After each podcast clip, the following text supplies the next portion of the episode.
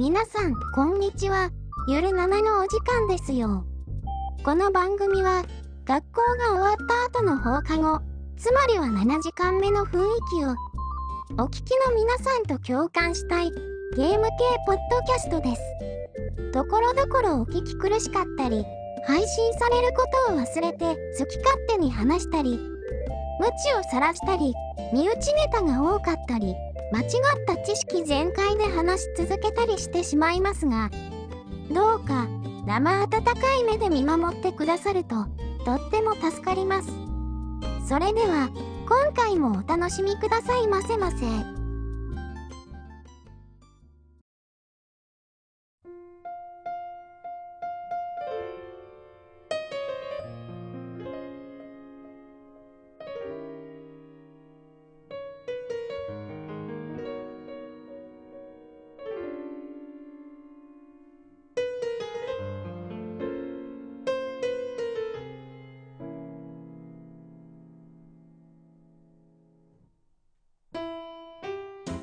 はい、どうも、直樹です。ブラキングでございます。はい、えー、猫やんさんです。はい、猫やんです。はい、そして今回、何気に初なんですけども、パンダンさんにお越しいただいております。はい、パンタンです。よろしくお願いします。お願いします。お願いします。お願いします。全然あの、1週間に1、2回は聞いてるなって感じするんですけど、お声を。もう最近は甘ーすばかりですもんね。だってね、昨日もしましたからね。全然そんな感じがするんですけど、うちの番組では初めてということで。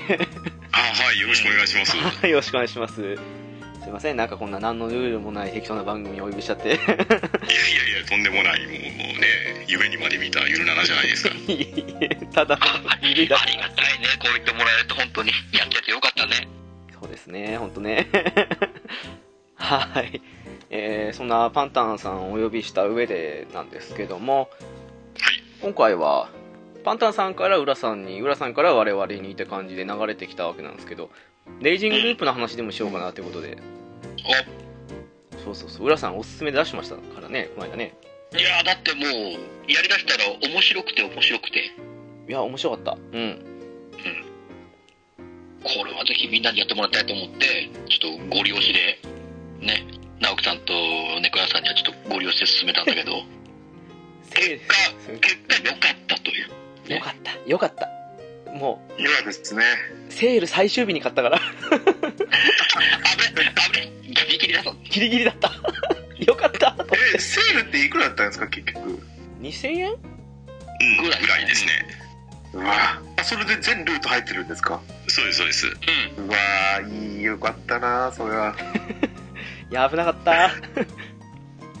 えー、まあ、そんなわけなんですけども、今回、完全にネタバレありで、もうやった人向けというか、やり終わった後の感想って感じで好き勝手話していく感じなので、その前に体験版のお話、実は前回ちらっとだけしたんですけど、内容が結構バラバラで、真偽のほどが定かじゃないってことだったんで、ちょっとパンタンさんに教えていただきたかったんですけども、ああ、レイジングループの体験版ですか？えー体験版のあのボリュームがどんな風になっているのかっていうのが我々だけじゃなんかはいはいはい。どれが本当か分かんなかったんでなるほど、なるほど。えっとですね、体験版が、基本的に全ての機種にあるんですよ。はいはいはい。で、僕が実際にやった体験版は、任天堂スイッチ版の体験版なんですけど、うんうんうんまあ、皆さん体験済みということですから、うん。一番最初ゲーム始まりますよね。はい。はいはいはいはい。そして自分は宴に参加されさせてもらえないまま最後まで行くじゃないですか。はい。はい。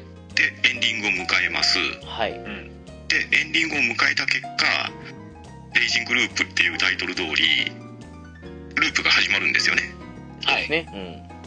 うん、なので自分はまあ言ってしまいますけど死にますよそしてうん。ある地点まで戻ります。はい。で戻ってでこの宴は自分が参加しないと解決できないっていう風に思うじゃないですか。そうですね、はいはい。うんうん。一旦クリアした時点で鍵のナンバー4が手に入るはずなんですよ。うんうん。うん。でその鍵を使って最初の選択肢で別のルートに行けるっていう説明が入るんですよね。ああ、どっかありますからね。うん。うん、でふあのシナリオチャートっていうのがシステム上あるじゃないですかそうですね。うん。でそうするとナンバー4の潜入っていうパートがあってうん。そこの村に入る方法入村方法はっていう選択肢のところまで行けますあああはいはいはいそうなんですよあ、相当長いですね聞いてくださいよ。二人ともえ、聞いてくださいよって言って。どうしたんですか、そんなパワーいやプレイみたいにペコ。ヤンさんが前配信で言われてたのは実に正解だったんですよそうそうそこっちの話で入村の2つ目のやつだから入いきなり最初にコンビニに迷い込んで入るっていう最初の最初の話じゃなくってああ、そっかそっかそっか。そういうこと。回エンディングを見た後のはいはいそうそうそうそう次の休み勢の侵入方法のところまでが体験版ですなんか、すごく、猫やんさんの話で聞いてると、あの、ん。コンビニに入って、あの、バイク事故りました、終わりって感じに聞こえたんで。確かにそこまでだったら本当に何の体験版か意味わかんないじゃないですか。10分かかるかかかんないかですよね、だってね。う 変だなと思って。うんそりゃそうだ そっか、じゃあ、別に iOS 版でも同じ感じになってるんですね、きっと。んそうですねおそらく iOS 版でも同じところまではできてると思うんですよああ、じゃあ、なので安心ですね。体験版やるだけでも多分ね2時間以上はやれると思うんですよねでしょうね、あれね。そうですね読む速度とかによったらもしかしたら34時間ぐらい遊べるんじゃないかななります、うんなります。うん、ゆっくり読むからそうなりますね。おそらくなんですけれど、はい。やり比べてないから僕ちょっとそこまではっきりしたことは言えないんですけど、うん。いわゆる今週末期で出ている任天堂スイッチ版プレイステーション4版あとプレイステーションビータもそうかなああ、はいあとはいはい。スチームも出てるんですけどそっちは多分フルボイスなんですよああ、ははははは。iOS 版がどこかのセリフとかは若干抜けてるのかなっていうような説明があったんですね。うん。うん。あ。と追加シナリオかな。そのあたりがおそらく値段の関係で入ってる入ってないっていうのがあるような感じがするんですよ。追加課金なんですかね、あの辺が。そうそうそうそう。ああ、そうなんですね。うん。追加シナリオは追加で250円で購入なんですよ。ああ、あ250円なんだ。そうなんだ。1個ずつえ1 1個250円ですか？もともとが無料でまず始めて、うん、あえこう体験版から始めると、うん、1100円でアップグレードなんです本製品版への。でそこから1つずつ外伝が250円で開放されていくと。外伝250円、うん、でももう最初から買うって決めた人に限って言えば、うん、1600円だったかな。ああそんなもんなんだ。へえー、はい。1600円でも全部買えますよ。ああその代わりそのデータの引き継ぎができないからうん一回読みルートやってねみたいな感じです。ああのー、あれですよ。コンシューマー版もねデータの引き継ぎはないんですよこれ。あ。あ、そうなんですね。そうなんだ。そう。そうなんですよ。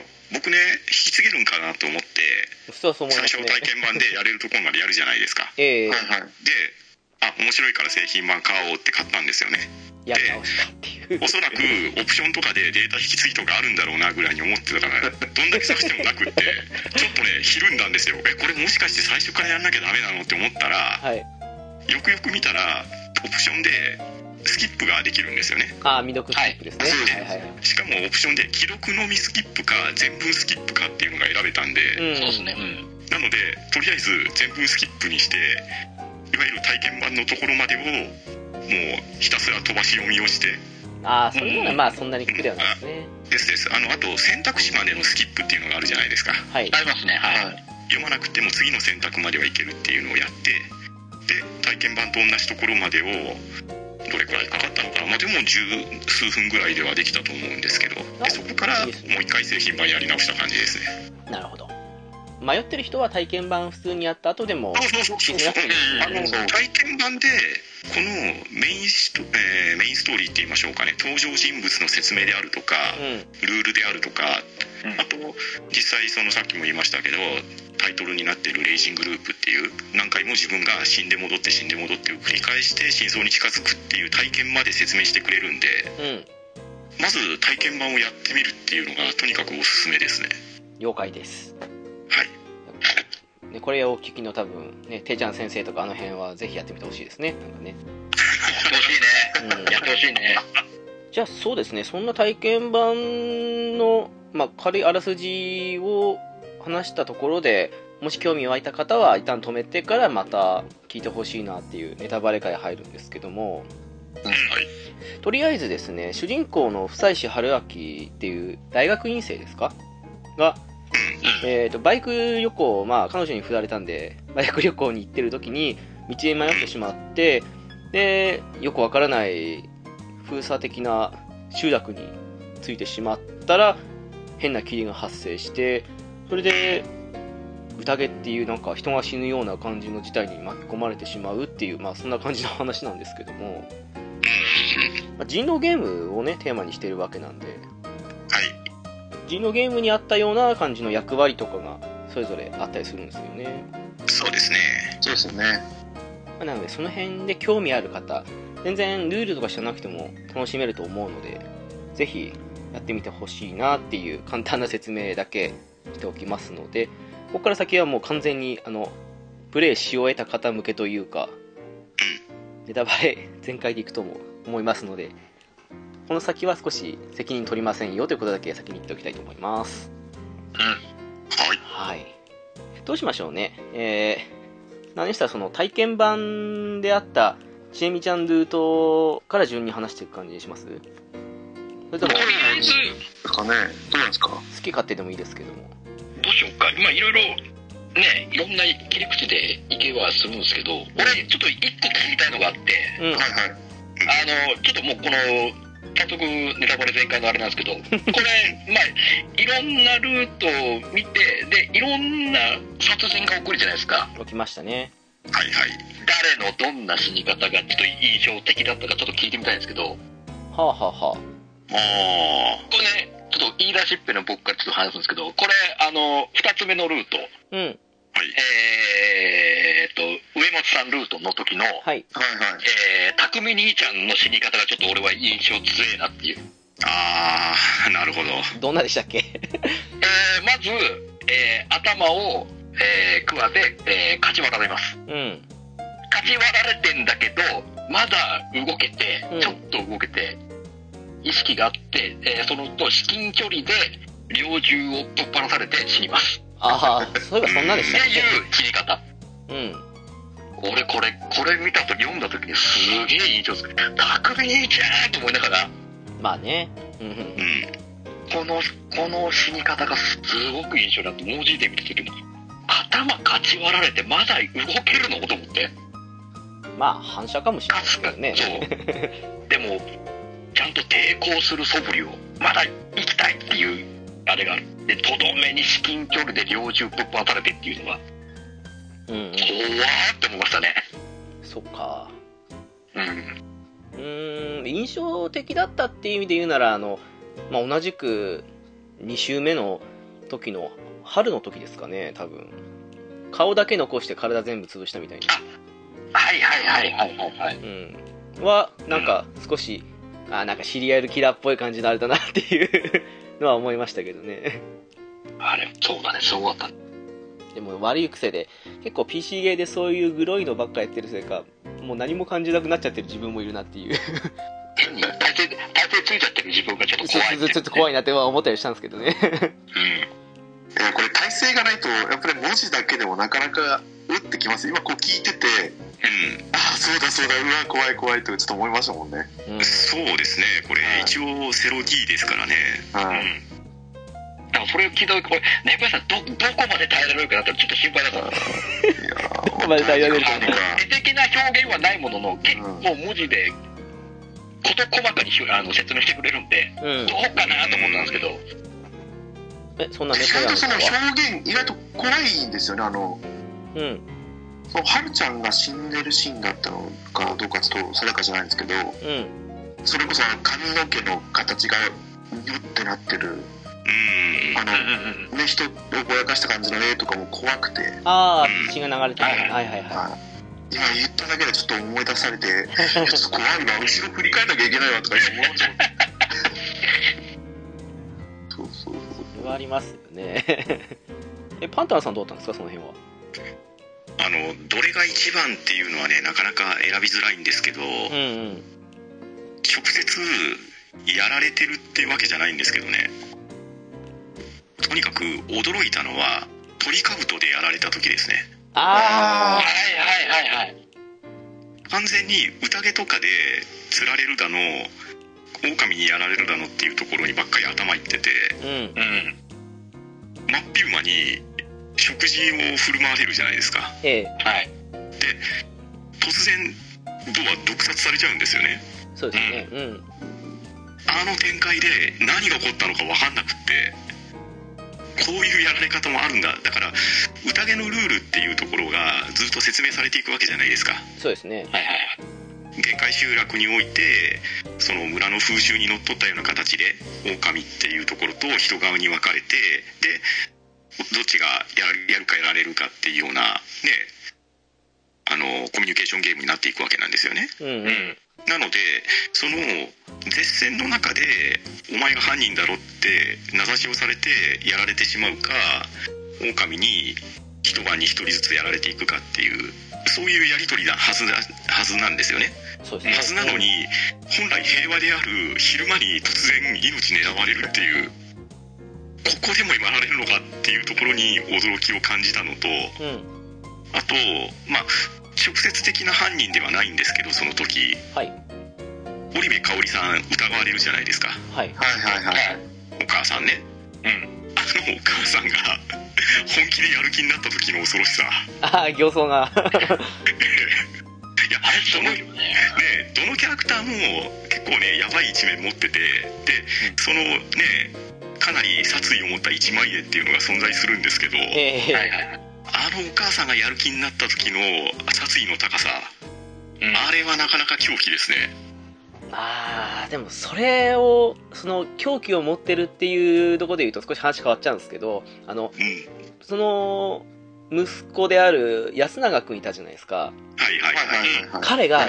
そうそう彼がずっとあの1周目の時の最後のあの見下した感じのあの自分が狼やっていた時のあの印象がすっごい強いんでその後のなんだろう2周目3周目とかの普通の彼に馴染むまでに時間かかったかなっていうのはありましたねそうそうそうそう。あれが本性なんじゃないかっていう人の本性がねそうそうそうそうそう。血がつくんですよね。うん。はありましたねなんかね。あそれを言うと私はやっぱりもう、この、基地ルートの、第二ルートのその、あの、ちえみと、モッチーの、ああははは。最後はいはいはいはいあの、猟銃持ってるシーンがあるじゃないですか。はいはいはいはい。でしかも、そそのルートを通ったのってもう、ひたすらそれ出すじゃないですか。うん。そうですね。だからもう、印象操作じゃないですけど、やってるプレイヤーに対しても、この二人はこういう風なところを持ってるよっていうのが、すごい刷り込まれてる感じがしましうんうんうんうん。ねそれこそパンタンさんの話じゃないですけどあそこからひっくり返すじゃないですけどそういう勝ち方ありなのみたいな。そうなんですよ。うん。それはありましたね。うんうんうんうんあ個人的な話で言うと私2周目そのリカコルートがもう次の日朝早かったのにもう徹夜でやったぐらい面白かったです。ああやめれなくなりますよねいはいはい。そうやめ時が見つからねえってやつね。そう。そう。てっきりちょっとだけ変えてあの宴に参加できる風に持ってくだけかと思ったっけ。割と早い段階からガラッと展開変わったんでそう。えっと思って。そうなんですよね。うん。そうそうそうそう。あれは面結局あれなんですよね。最初のチュートリアルでは自分が参加できなかった。うん。次には自分が何とかして参加をした、うん。でその後はえっ、と間宮さんが入れてで橋本さんも入れて全員揃うっていうようなそういう流れじゃないですか。そうですね。うん。だから参加者が増えることによって人狼の数も変わるしそれまで割り振られていた役割もガラッと変わるんで。まあ僕ねもともとフェザーノートさんとこの話してたんですけれどはい。一本のシナリオがあってでうん。自分が失敗したところをやり直していけばトゥルーエンドにつくんだろうっていうような認識でやってたんですよねああ、なるほど。うん。だから犯人はもうこいつで決まりでそれぞれの役もちゃんと一緒で決まっててで自分が失敗した立ち回りをしなければ最後までいけるんだろうぐらいな感じでやってたらうん。どうも様子が違ってくるじゃないですかそうなんですよね、これね。うん。人が増えて前回まで狼だった人が人側になってるしで特殊能力を持っていたカゴ者がその人だったはずが全然違う人になっててで自分の立ち回りもどんどん変わっていくっていうもう本当にねひっくり返るシナリオがどんどん続いていってそれで話が膨らんでいくんですよね。うん。うんだからこの展開がこの先どうなるのっていうそれがもうどんどんどんどん新しいシナリオが出るごとにこっちに引っ張られていってもう本当に途中で読むのやめれないんですよもう最後まで読み切ってもうここで次は気になるけどこれは次はもう明日だってやらないとそうですね。時間がねいくらあっても足りないんですよ。そうそうそうあれ、何がうまかったって、普通だったらそのパンタンさん言ったように、失敗した場所を変えるだけでいいじゃないですか。うん。うんうんだけど、あのー全部知ってて全部救えるよってなると欲を出してくるわけじゃないですけど目の前で死んだ人たちもまあ救おうみたいな感じの流れになっていく人間として割と自然な流れにいってんのがうまいなっていう最初に、うんうんそうですね。間宮さんと、えー橋本さんを助けよう的な感じになったらな流れになりましたからそれもうまいなっていう感じはしましたねでね最初もうほぼモブキャラみたいだった間宮さんにしても橋本さんにしてもうん。参加してくるとすっごく話が動くじゃないですか。橋本さん強かったですね。下本さん超強い超強いっすね。超強いでただのカメラマンかと思っていたらそうっすよ。ただのカメラマンじゃないですもんね。そうそうですよ。ほんと強えなって。よく言えば彼と組んだ久石君とかを見てみたかったかなっていうのを思ったりもしましたけど。うんちゃ強かったですからねあの人ね。いや本当に最強キャラじゃないですか。うん。そう。話もまとめれるしすごく冷静な判断もできるしいざとなったら体当たりかましてねなんか涼しげな顔で元アメフトをやってましたみたいなことを言うじゃないですか。そうそうあの徐々にあの橋本さんの経歴が少しずつ明かされていく感じがすごいなと思って。何この人ってなってる。本当大物ですよね。体も大物ですけど。え割とスーパーマンですからね。そう。でなんかか彼があの狼側でちょっと久石君と安永君がどう立ち向かうのかとかもしくはその逆とかも見てみたかったなっていうふうには個人的に思ってねます。ねまだまだいきますよあれいやー本当にね広がりが期待できるようなキャラクターたちですしいうん。や本当にねこの人狼ゲームをうまいことシナリオに落とし込んでるなっていうのをねとても感じるんですよね。確かにそれはあります。えあのなんだっけ？えっと蛇に占ってほしい人は手を挙げてくださいっていう3週目だったじゃないですか。ーうんありました。あそこなんて、うん、見事だなと思って手を挙げずにいたらバレたみたいな。うんうんうん。まさにって感じでしたからね。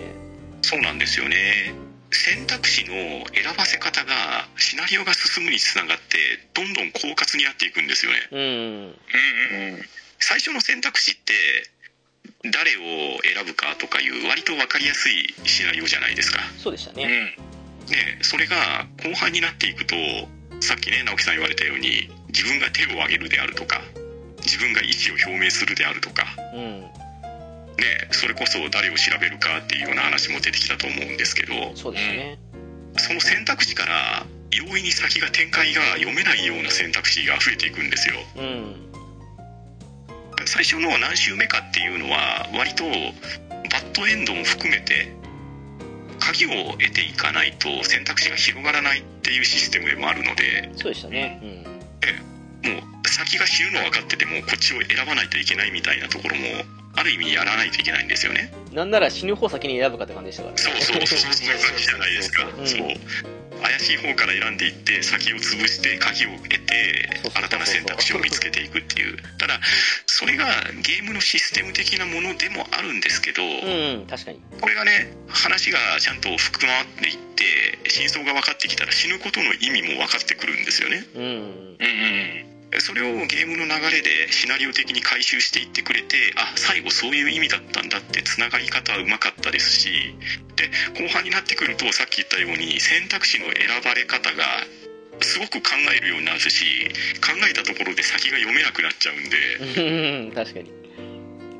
安易に選べなくなるんですよね。これはこっちにいて本当にいいのかっていうぐらい分岐するんですよね。うんすごく最終戦というか、第3ルートの時は、もう人道ゲーム風な雰囲気がすんごい強かったんで、もしかしたら最初にゲームとして作ったのはあそこなのかなっていうふうに思っちゃうぐらいに、もう広がってる感じがしましたからね。ああなるほど。ああそこだけすごく人道ゲームしてるようなイメージでしたから。うん。そうですね。まあこれはですねちょっとフェザーノートさんからデモを預かってきてるんですけど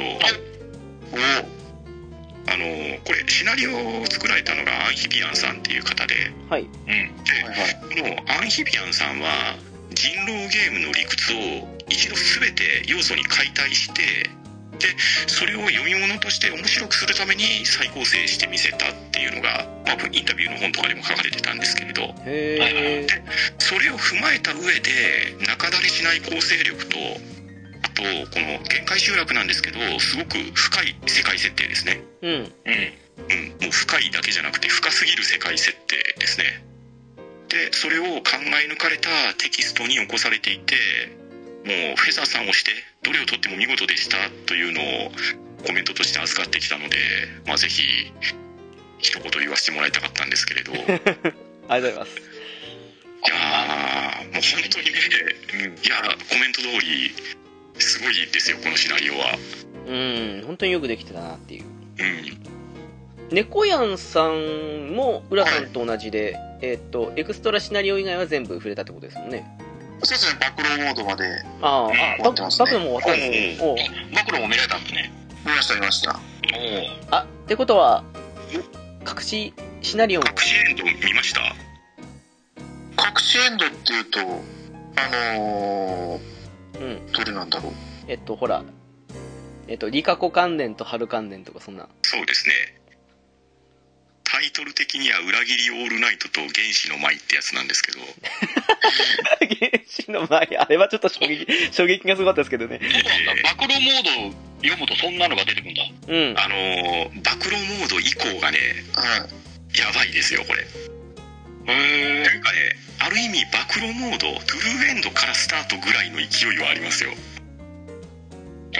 そんな暴露モードでなきゃ俺大したこと軽くその時思ってたことを軽く読ませてくれるのかなぐらいだと思ったら全然違うんですね。いやこれねあのー最初のシナリオだけでもいいんで暴露モードオンにして読んでもらうとこんなこと考えててこのセリフ言ってたんだっていうのにまず気づかされるんですよああはいはいはいはいはい。まあ、分かりやすいのはモッチーのセリフいちいちね思わせぶりなんですけどうん。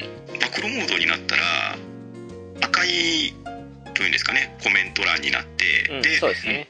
そのキャラクターがその時自分が思っていたことを自分の声でセリフを喋ってくれるんですよ。はいはいはいまあ言ってみればねディレクターズカット版みたいな感じですね。副音声的な話なんですけど、ん。この暴露モードがシナリオにさらに深みを持たせてくれますし最初に読んだ時はね何気ないただのテキストかなと思ってたらものすごく深い考察の上でそのセリフ言ってたんだなっていうのが分かったりするんですよ。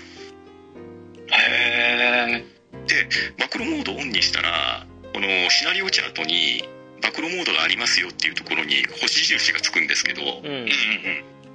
ほぼほぼチャートに全て星印がついてるんですよ。うんうんうんということはですよ今までかなりこれ長い時間かかってクリアしたと思うんです。はいキングさんも猫やんさんも。はいはい。ででその今まで読んできたテキストに差し込まれるようにそれぞれのキャラクターが暴露ゼリフを混ぜ込んでるんですよ。うんなのでトゥルーエンドをやったからって言ってこのゲームクリアじゃないんですわ魔界村システムだ要はまあそうですね。20目が必要ってことですね。ああ。ピンポイントだな。ピンポイントだな。魔界村システムなんだね。ええ。だから周回必須なんですね。そもそも周回させられてるのにさらに追加周回がいるわけですよ。でその追加周回をやっていくと、新たな選択肢が出てるところが2箇所ありまして。そうなんですか？知らなかっあ、あれ？はい。そうですか？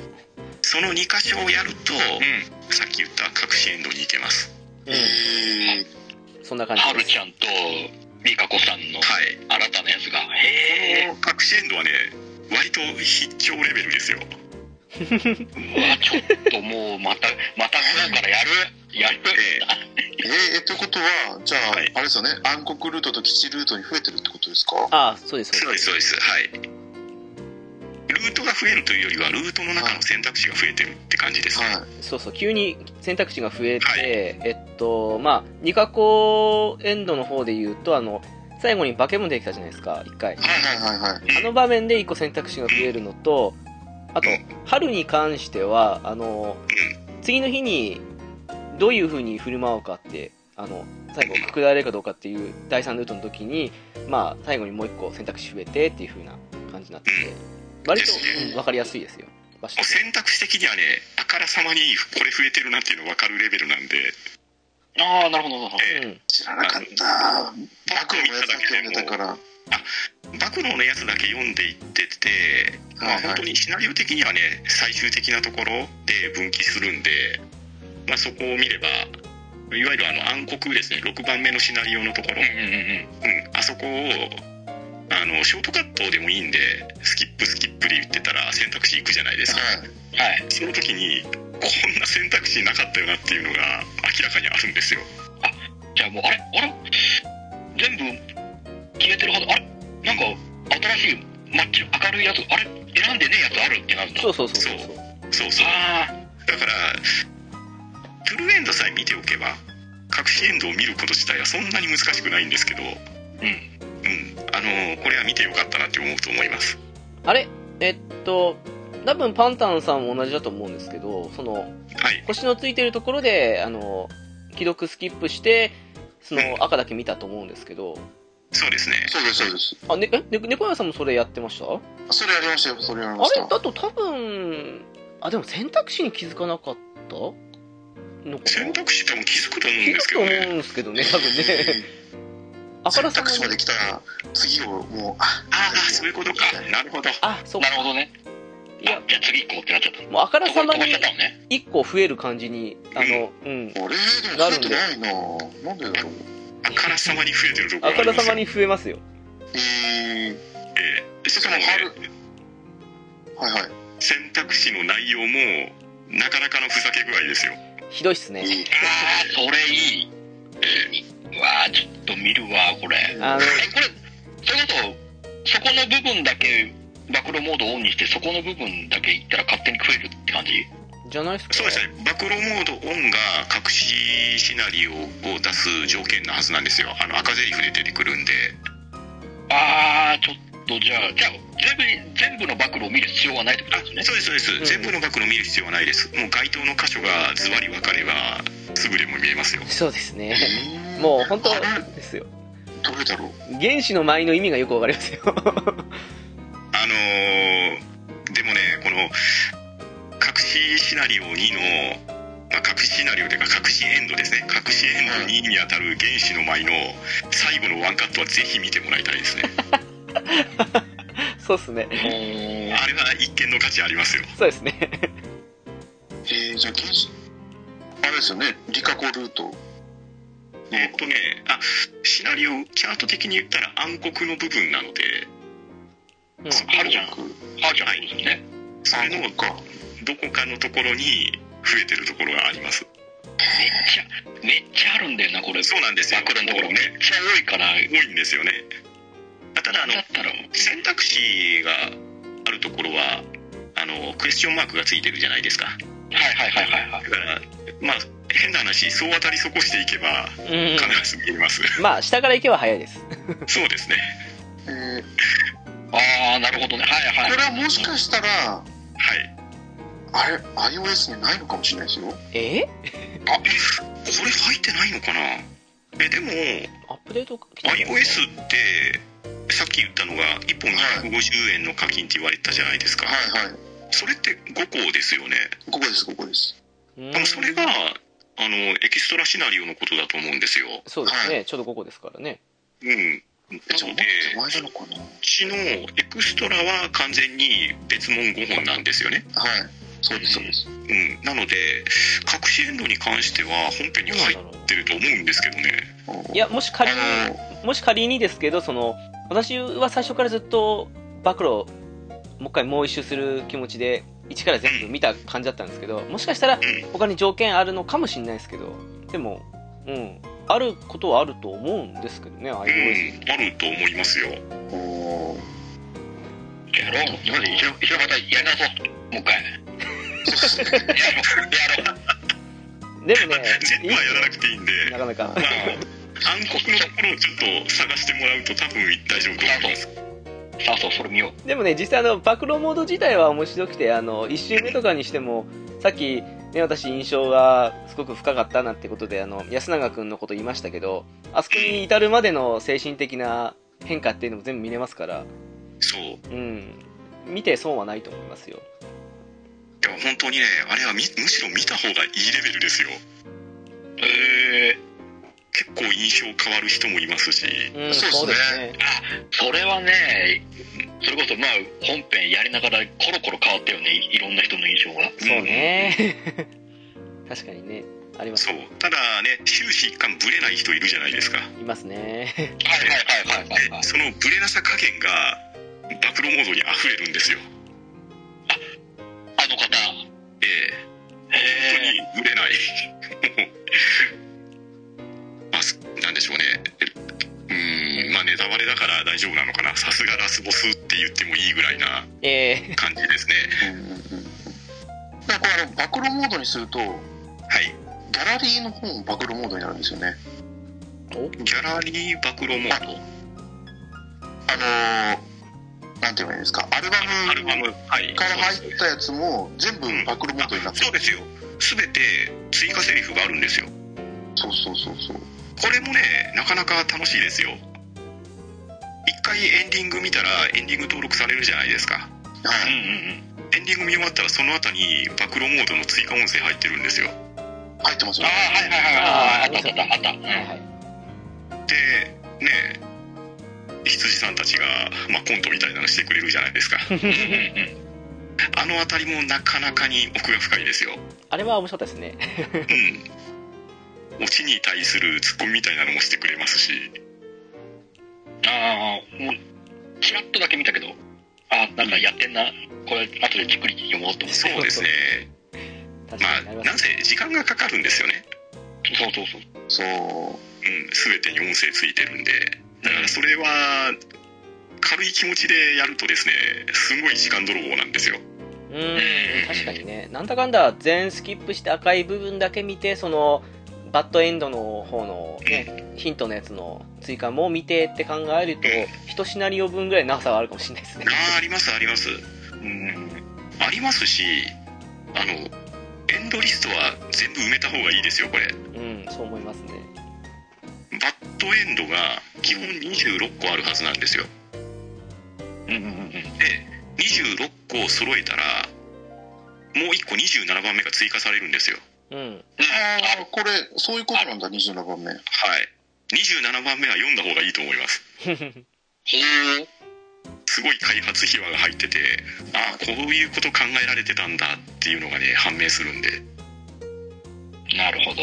これまた楽しみができたんじゃないですかね。うん。ある27番目。あるある。暴露モードでやっぱり面白かったのははい。あのやっぱりあの猟銃のところ？うん。うんそれこそリカコルートのああ。の模擬弾を詰めるシーンのところが面白かったですね。あ、ち血が喧嘩はいはいはいですね。はいはい。あ。の本編だとさらっとしか触れられてなかったけどうん。暴露モードになると実際そこで夫妻子が何をしてたかとかうん。チエミとリカ子のやりとりとかがのの知り合い からうんうんうんあれは良かったですね。うん。いやそっかそっか。裏キングさんが見てないからそんなに喋れないけど。いや、いいよ、全然全然。さ、もう後でもうさって読むから。さってさって。読むもう。全然いいよ、話をね。すごいっすね。あの最初のね植松里香子への印象がもうガラッと変わりますからね。そうなんですよ。暴露モードもそうだしエクストラの脇毛ビームとかね。ひどいなと思ってそんな扱いになるんだ。いやーもうリカ子さんの幅の広さたるやすごいですよそうですね面白いキャラだなと思ってシナリオ本編でもね大概だったと思うんですけどうん、確かに。こんなに振れ幅があるキャラクターだとはね誰も思わないじゃないですか本当ねそれは思いますよねままだ伸びしろあるんだね。伸びしろありますし伸びしろある上に隠しエンド1の方を見たらうん。うんあの僕エンディングの中であれが一番好きかもしれないですね なるほど。なるほど。もうなんかねあの久美子さんって言いたくなりますよ多分。なんとなく、なんとなく、ちょっと、方向性は分かってきて、うん予防、予防、うんもしかしたら久美子さんじゃ失礼だから久美子様ぐらいかもしれないですねうわー、面白そう。一番印象変わったキャラかもしれないですね。いやー印象のね幅が本当に広すぎるでしょ。うん。ほら、あのフェザーさんですら、ね、俺がちょっとなんとなくツイートしたら、あの、上松さんの真似をするぐらいだったから、あれこの人なんか急に、急にフォーとか言い出したから、あれ？この人、上松家かな？と思って、この人上松家の血が入ってるなと思ったからさ、いやーす間違いないと思いますそれ多分。びっくりしちゃったもん。や。なかなかないからさ、あんなフェザーさん、なかなか見れるもんじゃないから。いやでもねそれぐらいになるぐらいいいキャラしてたしあのいやーいいキャラでしたよさっき本の暴露モードの時でもそのすごくね裏の方で計画を進めている中であの黒いっていうかすごくまあアダルトチックな感じの雰囲気であの心の中で喋ってるのにその後に普通にずっこけて とかっていそう。うあの辺のギャップも面白いですからねやっぱりね。当そうなんですよ。ねはいはいはいはいはい。あのなりでねなかなかなポンコツ具合ですからね。そうそうそうそうそう。あの転んだのはただのポーズでそんなドジな自分を演じてるだけかと思いきやあれ素ですからね。あの、わかんないよね。お頭いいのか悪いのか全然わからないって感じだよね。ああ面白いなっていう。いや本当面白い人ですね。いやこれちょっと調べたんですけどもうん。はい、う買うならやっぱりスイッチ版とかをおすすめしたいですね。ああそううですね。なんでかっていうとやっぱり隠しエンドうん。ないんですよ iOS に。あ、iOS ないんだ？そうなんだ。はい。ああそれはもったいないですね、YouTube でないかな。あもしかしてあるんじゃないですかね、うん。さっき言ったようにうん下の方から巡っててもありそうな場所を探ってもなかったからああちょっと隠しエンドで調べたらいやなかったこのここの問いのとこに増えてなかったよみたいな。あらまあ、それもったいああないね。もったいないあなもったいないそうか。でも値段的にそういう話なのかな。あ値段的にそうなのかほぼほぼ半額ぐらいの値段ですもんねだってね全部。ですもんね。うん。うん。いやでも仮に定価で2倍払っても見る価値ありますよあれは。もったいな。いどうだ、どうだ、買い直す。も うここまで来てないここまで来てちょっとね YouTube かなんかで見ますよ。まあそうですね。あの YouTube で保管できるよって人だったらまあ安いこと考えてねスマホでもいいかもしれないですけどできればスイッチの方がいいかもしれないですね。うん。そう。か。いやー気の毒ですね。本当そうですよ。これは残念だ。あれフルボイスじゃないんでしたっけ？iOS ってそうフルボイスじゃないですどんなあ感じーやっぱりそういったところの分が料金に乗っかってるんですかね。うん気にですかもしんないですね気。にしないようないいかもしれないただうんでもね料金に乗っかってるって言っても定価3000円ちょっとですからね。まあそうっすね。もうこれ、正直フルプライスで全然いいレベル。全然いいレベルだと僕は思うんですよねしかもね僕あの冬あの正月年末から正月にかけてのセールで買ったんでなんかね本当申し訳ないんですよね。2000円ぐらいですからね大体。そうですね。我々何も言えないですね。これ、これ、こんなにだって大丈夫って俺心本当配大丈夫って心配になりますよね。まあ。こんなことしなくてもっと攻めた金額でやっても多分売れるぞって思うんですよ。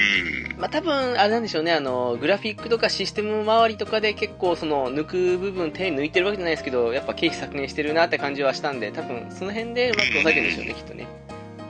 話的には、まあおそらくそうでしょうねであとまあねこれケムコが出してるんですけどそうですね。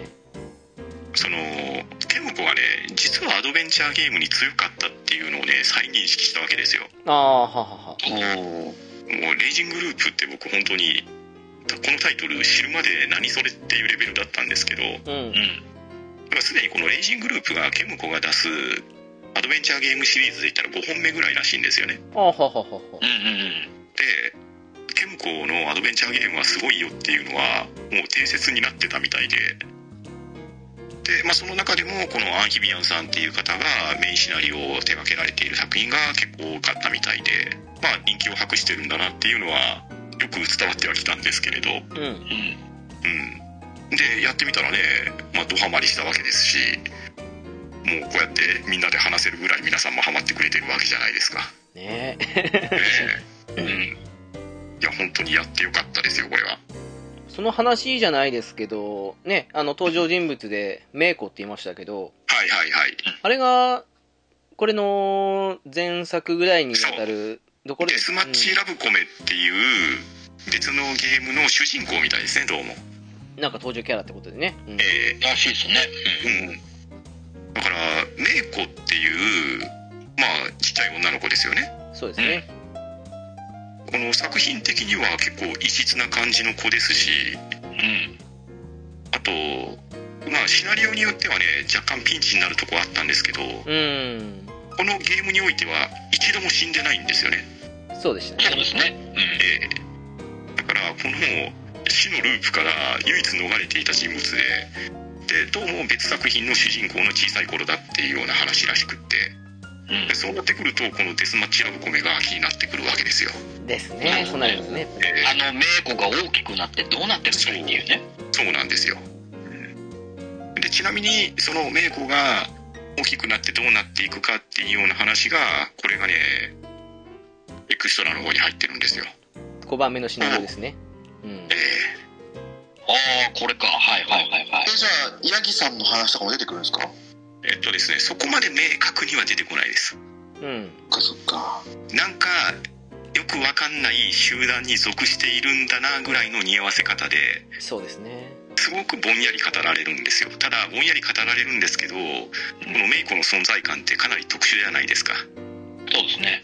だからあこのメイコちゃんは将来的に一体どんな話になるのかっていうのでデスマッチラブコメを検索するとこれがまたねとんでもないような設定のゲームっぽくって なんか興味惹かれるんですよね。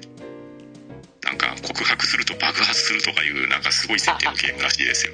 ああ、なんか聞いたことあるような気がする、その設定。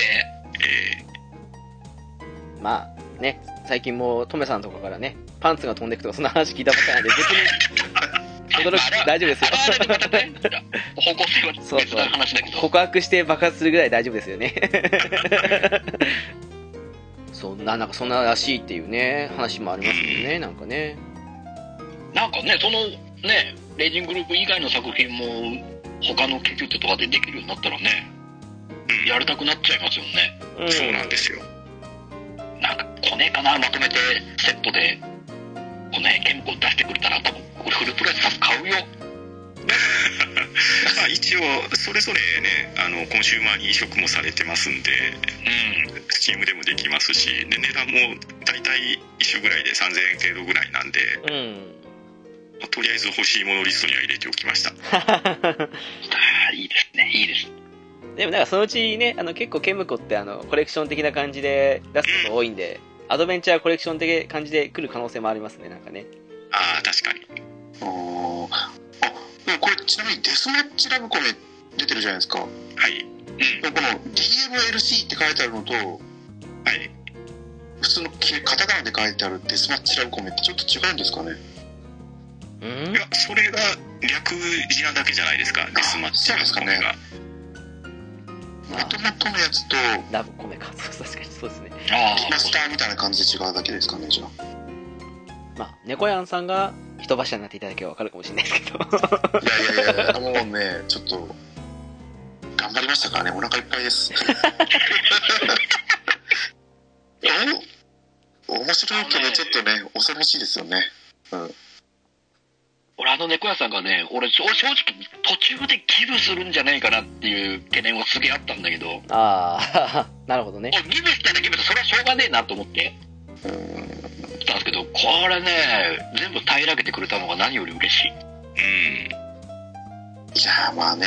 読むだけだったらうん。いやでも読み物としてもこれはかなりうん言葉のセンスもいいですしうん。割とサブカル的なものとかメタ的な話も入るんですけどまあそうですね。なんとなくねセンスはいいセンスした文章だと思うんですよ。うん。うんそうですねうんだからあの読み進めるだけでも全然いいと思いますし、うん。まあ、あとねそのコンシューマー版がフルボイスっていうところが、まあ、売りでもあるしある意味弱点でもあるかなとは思うんですよ。おーというとはい。あの僕スイッチ版でやってるんですけど、うん。これ音声のスキップ難しくないです。音声オンにしてて、うんはい。でボタンを押したら基本的には次の文章にクリアされていくんですけど音あ声だけ残るじゃないですか、そうそうそうそう。うんあるある。そうなんだ。だから声は最後まで聞かせてくれるんですよねだからこれがシステム的にそうなってるのかなとは思うんですけれど。あれただ結構そうですね。あのーまあ比べたら良くないんですけど13騎兵防衛圏はそのあたりがすごくよくできててうんはい。ほうほうほうほう音声データが教文で1個になってるんじゃないんですね。分節分節でデータ取られてたみたいで。うん。うんうんで読み飛ばししてもそんなに長く音が残らなくってかといってカットされてるわけでもなくうん。すごくストレスフリーでたあのショートカットできてたんですよ。はあ。はあはそのあたりはまだまだ改善の余地はあるかなと思いますしまあ値段を考えれば、まあ、これぐらいでもやむを得ないのかなってところとあとはまあ声が僕はそんなに違和感なく聞けたんですけど若干音量バランスが悪いところとかがあって一部ね明らかに音声飛んでるところとかがあるんですよ。何回か聞き直したんですけど。だかうん。へうんらそういうところが気になる人は多分音声オフにされるような方が早く読めるし遊びやすいと思うんですよね。うん音声っていう意味で言うとあのこの手のゲームで割とあるので言うとその飛ばした瞬間に音声を切るかどうかっていう判定がオプションにもなかったんであのフルで全部聞かなくても文章読んだから次に飛ばそうと思っても次の文章読んだ間にその音声でずっと残って流れてくるのが鬱陶しかったそうなんですよ。やっぱりありましたしあとうん。この手のゲーム全般に言えることなんですけど私主人公にボイス入るの苦手なんであああ分からなくもない気がするあなるほどでそれ苦手なのもあるしちょっとねあのあまり好きな感じでもなかったんで本当申し訳ないんですけどあの主人公ボイスだけは切ってやってました。じゃあ選択して切れるんですかボイス？いやあの個別で音量設定できるんでそこであのうん。久石春明だけあのミュートの状態にしてやってました。うん。あ本当だ。できた。そうそう。そうなんです昔からそうなんですよ。私主人公にボイあのボイス入るの好きじゃなくてどうしても。ああなるほど。あー。でもこの設定いいですね。その個別で設定できるっていうのは。うん。うんうんですね。大変なんですよ。その辺のシステム周り充実してるテキストアドベンチャーならいいんですけどそれに合わせてがダメですからねやっぱりね。うんまあまあそこはね。ただまあそれ差し引いても十分すぎるぐらい名作だったと思うんで。あそうなんです。もうだから本当に僕は本読んだつもりですごく楽しんだ感じですね。下手したらこれ値段抑える意味もありますけどボイスなしでじっくり文章読みながら世界観に浸るのもいいかもしれないですね。ああそうですね。この辺は好みとしか言わないですけど。そうですね。まあ絵的なところもかなり癖が強い絵なんで。そうですねこれを受け入れれずに飛ばされちゃう人ももしかしたらいる可能性はあるんですよね。うん。うんうんうんわかります。だからそういう意味でとさっきタイトルが出てきたデスマッチラブコメの方が受け入れやすそうなイラストは見えるんですよね。うん。現代人向けな感じはしますよね。えーまあまあただただ単にキャラクターデザイン的な話かなとは思うんで僕はそんなにここは気にならなかったですしどっちかっていうと話の方が面白かったんでぐいぐい引き込まれてはいきましたけど、まあこの辺りは好みが分かれそうですよね。よくも悪くも体験版まずやってほしいかなって感じですよねねですです。だから体験版やってどこに重きを置くかっていうのをよく分かってでこれはいけると思ったらどんどん読み進めていってもらったらいいんじゃないかなと思いますね。うん、そう思います。まあ、こんだけネタバレありで喋ってて何言ってんだって感じですけど、まあ、こんな感じだ。でも今ちょっと思っちゃったんで、それはね。そうなんですよね。そうっすね。何か、どうですか？あの、これは語りたいぜ的な感じのあります？レイジングループで。まあ、やっぱり、ね、登場人物たくさんいるから、やっぱり、まあ、さっきもちょっと軽くね、上松さんの印象がやっぱり振れ幅がでかくていいっていう話を聞いたんだけど、やっぱ、あ自分の中でやっぱり一番、この人、まあ、良くも悪くも良かったなっていう、いい意味でも悪い意味でも良かったなっていうあ。あ、じゃあ登場人が、いたり、うん。登場人物全部触れて、それぞれいきます？なんか。ああ、それでもいいですよね。はいはいえー、じゃあ、久石春明主人公ですけど。うん、まあ、ぶっちゃけた話して、大学院生じゃなかったっていう。うんうんね。ああの、最後のオチの時のあれ、あ、はーって思いましたよ。あこの名前、この名前も違うんだ。そうそうですね確かに約束破ってないってね。なるほどね。本名じゃないから確かにそうだって無効だなっていうのを思ったし。うんまあで、これも暴露モード入れてたらね駐在所の時点でね暴露しちゃうんですよねうーん、そうですね。そうなんだ。えあれ、どういう立ち位置で言ってるんですかね？今にして思えば的な感じのことで言ってますよね。なんかね、結構ね、あちこちでね。は あ、ね、上松里香子がいたらあれですけど、彼も印象変わったうちの一人じゃないかと思うんですけどね。ーまあ立ち位置的なところもありますしシナリオごとの役割がかなり違うじゃないですかねううん。参加してないからただの人だったり、えー、カゴ者だったりなんなれば人狼にもなるわけじゃないですかそうですね。だから本当に人狼ゲームの全ての役割をやらなきゃいけない主人公ですしうん。やるにあたってやっぱりそこの役割に沿った展開っていうのを演じないといけないわけじゃないですか。うん。うん。ね、でまあなかなか軽めな設定ですよね彼は。まあそそううですすね。そうですね。うん、だからまあそういう意味で、まあ、人たらし的なところもありますし、確かに。ええでも頭は相当切れますから、うん。宴のシーンではなかなかいろんな絶戦を繰り広げてみたりとか、うん。ね策,、ね、策略家の面もありますし、うんそうそうまあ、非常に主人公らしい主人公ではあるかなと思いましたね。ニカコルートの時にあの肝臓にとことん死んでくれみたいな感じでつられそうになりながらもカゴ車って明かすわけにいかないしっていうあの辺のうまい頭脳戦っていうかやり取りも、まあ、彼ならではって感じで面白かったなっていう。そう、そうですよね。おかげで寝不足でしたからね。面白い。いなやーなりますし、あとね、これ、バッドエンドのリスト埋める時のやられっぷりっていうところも、ああ、そうですね。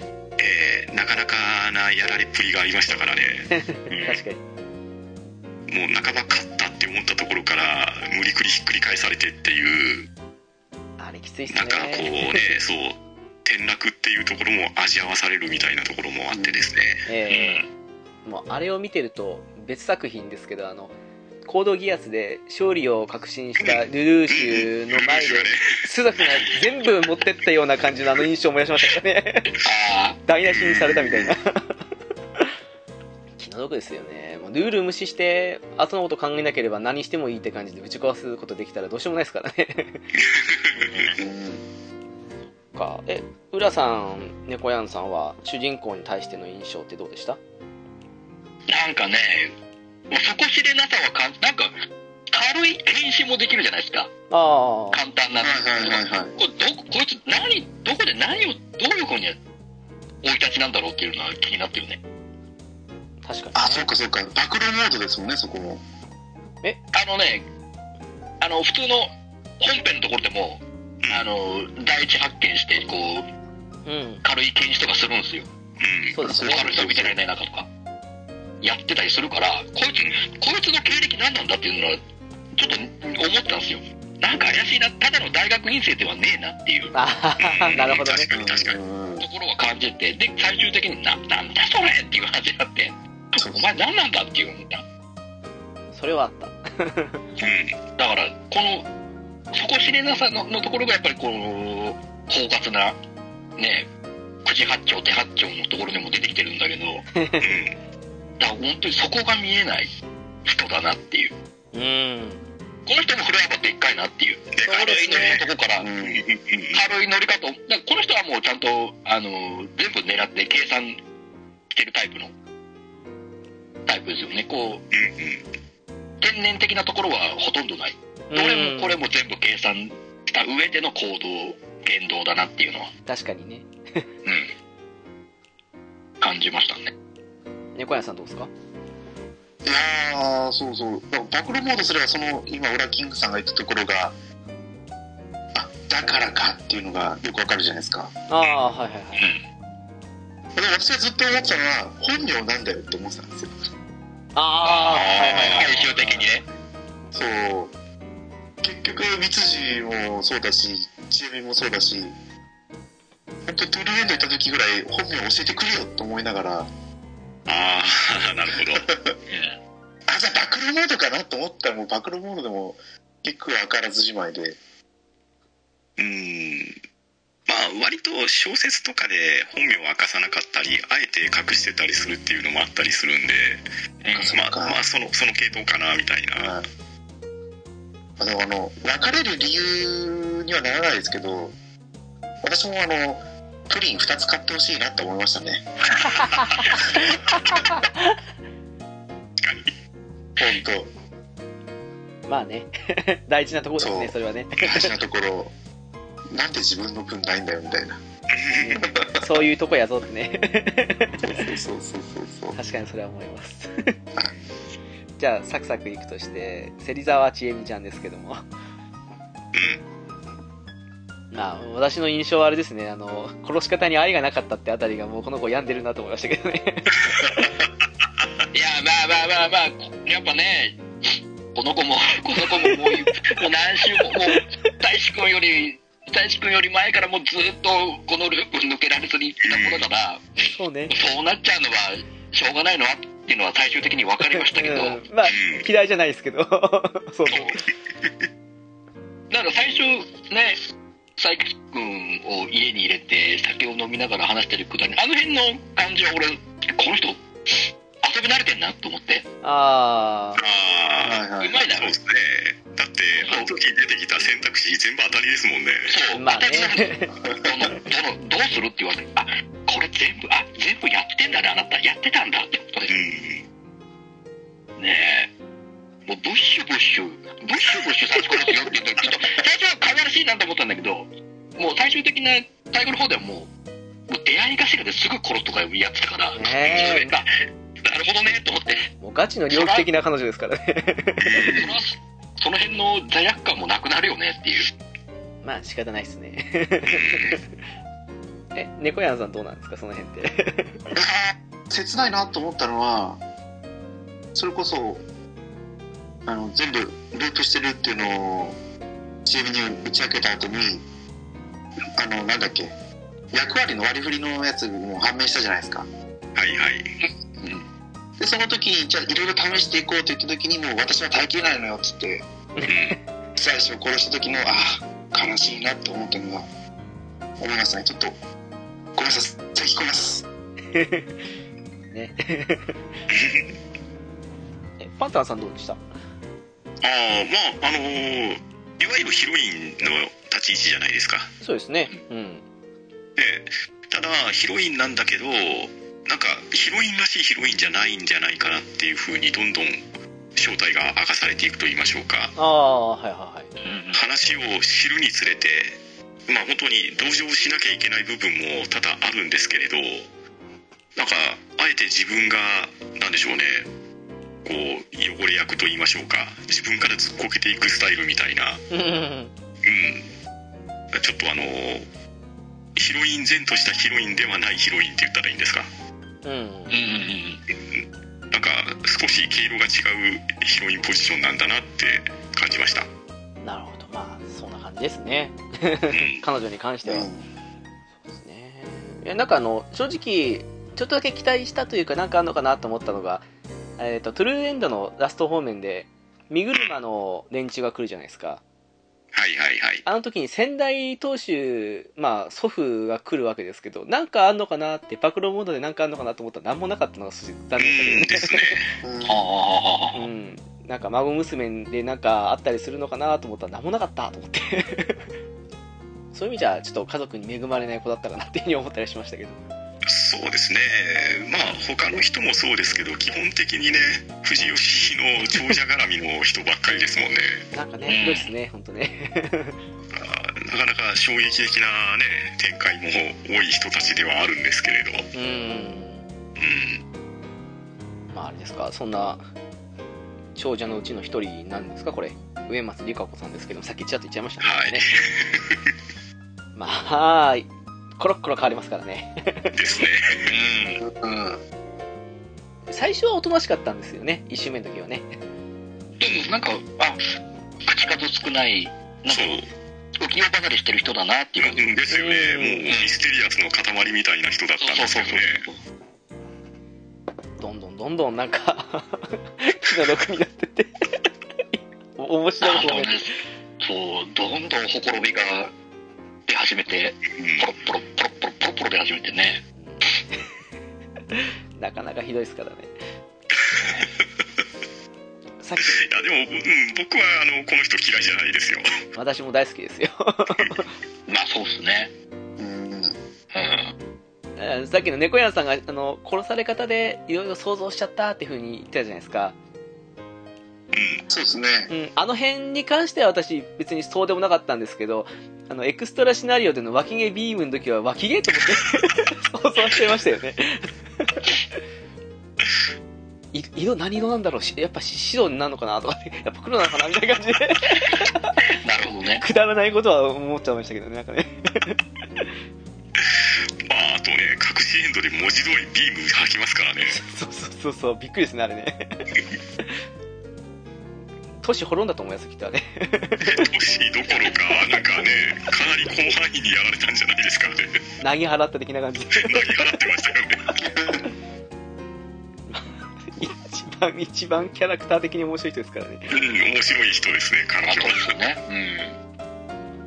うんこれ多分ペタさんも多分ね上松さん一番好きなんじゃないかなって思いますうん。気持ちはわかります。結局その科学的な根拠を全部つけていくじゃないですか。うん。はいこの読み耳の宴に関しては。はいはい。うんでも結局この上松さんだけはもう科学の外側の存在になってたから。あそうそうなあここ僕直しましたもんな。そうそうそうそう。ここだけはやっぱり別格なんだなと思いましたねそこに関してはね、エクストラシナリオの5番目でちょっと触れられてましたよね。まあそうですね少し触れられてましたねうん。なんかそういう、えー超常現象を起こせるような人間がいてっていう、そういう集まりがあってみたいな感じで。そうですねまあジンクスっていう言葉は使ってましたけどうん。確かに。ほうほうほうほうえーまあえどう言ったらいいんですかねまあ、超常現象的なことをやってしまうんですけれどそれはもうこういうもんなんだよっていう集団の中の共通認識になればそちらが当たり前になってしまうっていうような意味合いで受け止めてくださいっていう説明だったんですよね。うん。ああだからもうとんでも設定でも、うん。まあ、例えば今我々4人が話してるわけじゃないですか。うん。はいはいはいで、まあ、植松さんの特殊能力っていうところは認識してるんですけれどうん僕たちの世界ではそんなことは起こり得ないから科学の外って思うんですけど、ああいう閉じられたクゾあのクローズな世界であれはあの人はそういうことができる人なんだよってなっちゃったらそれが当たり前っていう認識になってしまってまあ超能力イコール普通のことみたいになってしまうっていう世界観の説明されてたんですよ。ああなるほど。はいはいはい。だからまあだから何でもありっていうわけでは決してないんですけれどうんそのあたりがエクストラでは多少触れられてましたね。ね。そうだったんですね。なんかあの辺だけ見てると別作品でまた申し訳ないんですけどあのそうですね。なんだっけあれカオスチャイルドとか、うんうんうん。はいはいはいはい。あの辺とかえその前作の何でしたっけあれ？カオス。トセット？あハーサイトそうそう。とかに出てくるあのギガロマニアックスのあれに近いなって感じがして。ああはいはいはいはいはいそうそうそう。はいなんかみみんなが認識したらそれはそう本物になるみたいな感じの。うん。印象は受けましたね。うん。あすいません。それだけです。そうそうそう。なんかそんな話もあったんで。まあそんな長くないんで、うん、意外とあれも YouTube に転がってんじゃないですかね。ああ探せばあるのかもしれないですね本来なら進めるべきじゃないかもしれないですけどあの猫やんさん気になったら読んでみてほしいなみたいな感じで思うそうですね。とうん。ちょっとこればっかりはいや意外となさそうですよ。意外とあまあさすがにないかな、どうなんだろう。うんまあその辺で一応説明はあるって感じなんで、はい。ちょっとですけどね。はい。それ言うならねこの次の人だってねあのちょっと科学じゃ説明できないようなことになってますからね。そうですね。ね牧島春ですけど。来ました。はい。来ましたねはるちゃん。ええ。俺はちなみにはるちゃんが一番好きです。ああわかるけど、はい。あのーまあこの人も振れ幅は上松さんに負けず劣らずの大きさだなと思ってたんで、ああ。確かに。ははは。うんうんまあ、あの、初っ端の太一さんにへのもう嫌悪感全開の眼差しが俺はもう、この人、完全にもう、戸玉の人をもう敵対する。怖えなって戸玉確かにねもう外、外から来た人も全部こんな目で見てんだろうなっていう感じのうんとこから始まって、ね、だってもう全然もう夏、もう、最初二木さんにも関わろうともしないし、もう話しかけるなぐらいの感じでね。言ってたかと思ったらもう、何？だ最初ちょっとまともに見えたんですよ。この宴に耐えられなくて逃げるじゃないですか。ああはい。はいはいはいはい。あ、俺、俺それ意外と正常な判断だなと思って、あ、意外とまともな子かなって最初思ってたんですけど、うん。うんうんうん後々他のね、ルートを見た人、あ、違うんだ、なんか、あったんだねって言って、で、結果、あの、もう、もう一つの人格ですよ。神様ですね。そうね神様ね。あれを見させられた時に、はるちゃん、いいじゃないと思って、いいじゃないと思いましたからね。でも最初に神様出てきた時はおっと思いましたからね。ビクッというかそね。そんな。うん。なんかこの超常的な何かのあれを、あ、はるちゃん、あれ、あ、そういう、やっぱ、家国じゃ説明できない、あ、超常的な何かあるのかなと思い始めて。そうそうそう。なんか巻き戻りもてっきりプレイヤーだけ知ってるものかと思ったっけ？それに気づかれたみたいな感じのドキッとした感じはありましたからね。うよくわかります。で、最終的に一緒に、狼やる時のあの感じ。うん。うん。あのー、いいね。なんかもう、本当に、もう悪を、もうやるならもうやる。で徹底的に貫こうぜっていう感じ。まあそうですねもうやる、悪やるんだったらもうやるで分かった。じゃあもう、そしたらもう徹底的にもうわもう悪でいこうっていう。あのー、考え方も、あ、いいねっていう。やるからには徹底的にやろうってっていう。あの、一貫して貫こうぜっていう姿勢もうんうんうんいいなと思いましたね。確かにねうん。もうね懐中電灯をもらっただけのあの引っ張りっぷりそう。そうやっぱね、あのー全部こう、生活用品やらねえが全部もう、あのお下がりばっかりだったから、まあね。うん。100いや円もう外の世界のものに対してのやっぱり興味が、ね、興味が津々で、うん。で、懐中、ペンライトもらった時のあの喜びをね、うんよっねぽど嬉しかったんだろうね。なんかそれだけにねあのね。隠しとけなかった結局見つかったって感じの流れもまあ致命的だけどまあ気持ちはわかるなと思そうし、そうなんですよ。うんうんうんうん。いい感じでしたねあれはね。でしたね。よかった。うん。いや浦さんは一番まあ3ヒロインの中では、はるちゃんが一番やっぱ印象よかった。一番いいね、よかったねと。うん、そっか。うんなるほどなるほど。私は僅差ですけどまあ上松理香子かなって感じですかね。そうですよね。まあどうしてもねリカ子さんに軍配あげたくはなるんですけどただまあまあまあね。はるちゃんに関して言ったら、うん。エンディングの止めが一番いいですわあのあ笑ってるやつですか？あの振り返って笑顔のあの絵は多分このゲームの中でも一番いいと思います。ああそれはわかりますね。あー確かに。印象深いシーンですねあれね、うん。う一番ね。ん。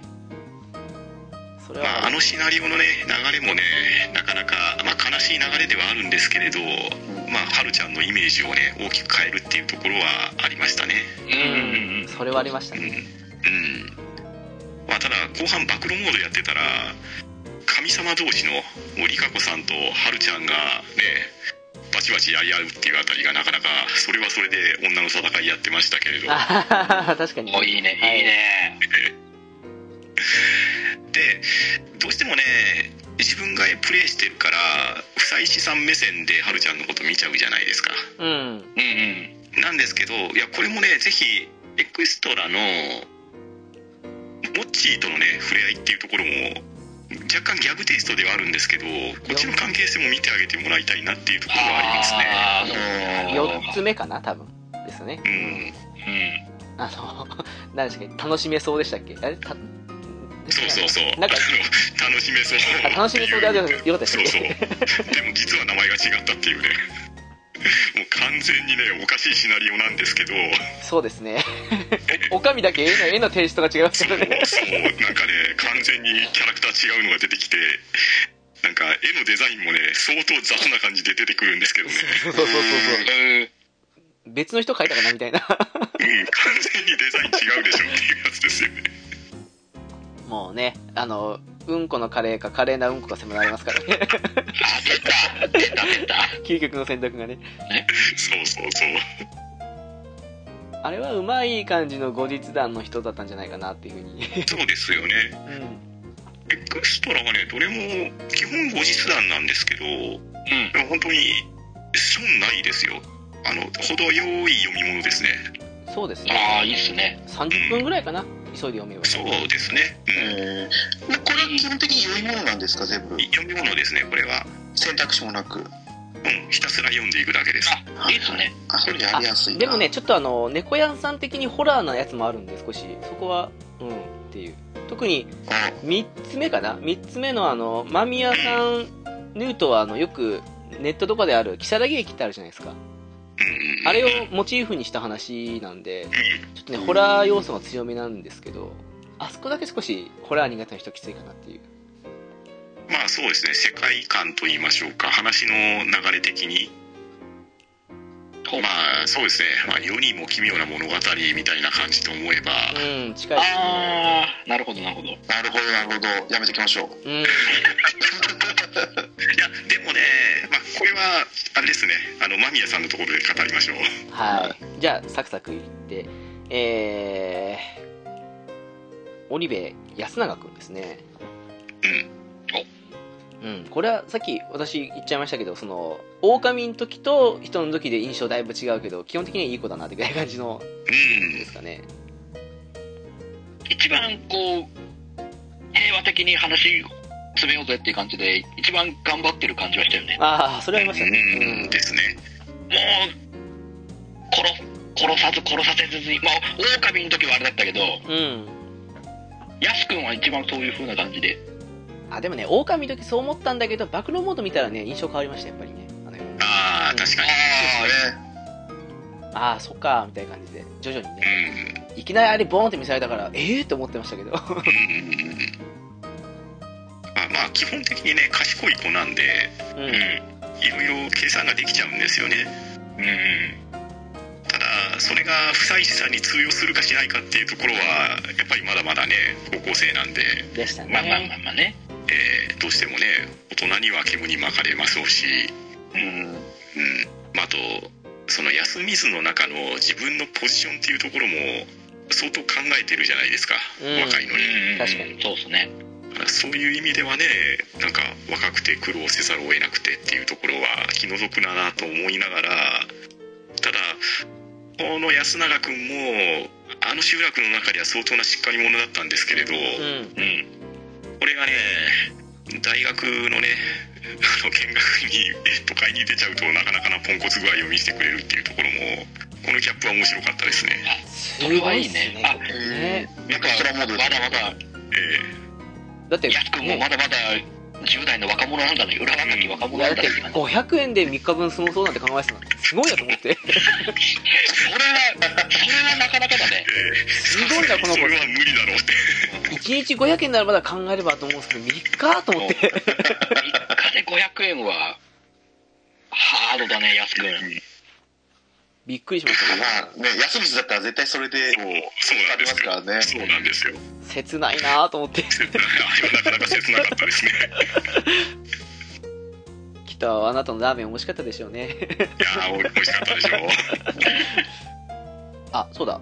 えっと猫屋さん的には3ヒロインの中ではどれが良かった感じです？あのー、こういうのってもうダメなんですよ。最初に出てきたヒロインに感情移入しちゃうんで。ああなるほどね。あはい頑張れちえみちゃん。頑張れちえみちゃん。狂わないでくれ。とか思いながら。まあねちえみちゃんもいい子でしたけどね。そういい子はいい子なんですよ。いい子はねいい子なんですけど。だけどやっぱまあそうですよね。あれはしょうがああなっちゃうのもしょうがないよねってのが一応わかるからね。うん。みんな殺してやろうと思って外に出てきて人狼を待ってて臭いさん見て自分が死ぬっていうぐらいにはいい子ですからうねんですそうねそうそうそう。うん。いい子なのか。まあちょっとあのこ 怖かったから死んだみたいな感じでもありましたけどね。そうですね。まあいいと思います。みんなそれぞれ3人選ばれた感じで。割れたね綺麗ね。はい。えー、鴨志田近持くんですけども。おもっちうんもっちーね。不思議な子ですけどね。まあそうですね。不思議ちゃんですね。そうやすくん曰くもモッチーは天才だっていうねうん。セリフもありましたからね。確かに。うん。典型的な天才タイプですね。ですね。そうですね。基本的にはもう何言ってるかわかんないけど 本当に時折この芯をついたセリフをうん。そうねあれね。感的にね言ってくれるからね。そうそう頭で考えて言うタイプにはきついでしょうねあれね。ですよね。そうですね。理論派には相当きついと思いますね。ああこんだけ白固めしてんのに黒って言われるのかみたいな感じそうでそう。それはあります。宴のシーンのほぼほぼ確信を当ててますからね。ねそうなんですよ。ねえ。恐ろしい子ですよねモッチーあれはドキッとしますね。うん。ですです普段はもうねふさし子のことパンツマンパンツマンって言って。ね言ってる子ですからあれね言ってる子かと思いきや。ねどんなパンツ履いてたのかすごい気になるんですけどね。そうですねズボンごと下ろしちゃった時ありましたね。そうそうそうありましたよ。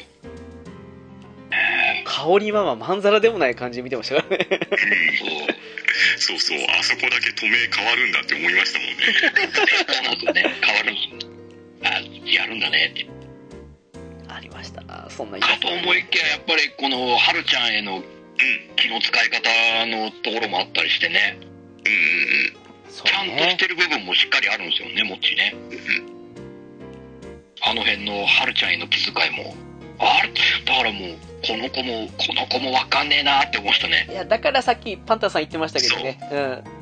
エクストラシナリオをぜひ見てほしいなそう。なんですよ。ぜひね読んでもらいたいんですよ。ああはいはいはいはいはいはい。やっぱそこもあるんですねあれはホラーじゃなくてコメディなんでよ猫屋なんいけます。そうですね。あれはコメディですね。うーん。まあ最最初の舞台はお化け屋敷的な話ですけれど。そうそうそう。コメディですねあれは。9割コメディです。うんですね。そんな中で最後ちょっとモッチーとハルちゃんのこう本当の思いみたいなところにも少し触れてくれるんですよ。うん。ああいいねですね。いいと思います本当に。え？猫屋さん的にはどんな印象でした？あモッチーですか？えー、もっちーです。いやもうモッチーは直感的に何でも分かってるからこその動機を演じてるんだなとか思ってましたけど。ああ なるほど。はい。でも本当にさっき言ったように、はるちゃんへの愛がすごかったですよね。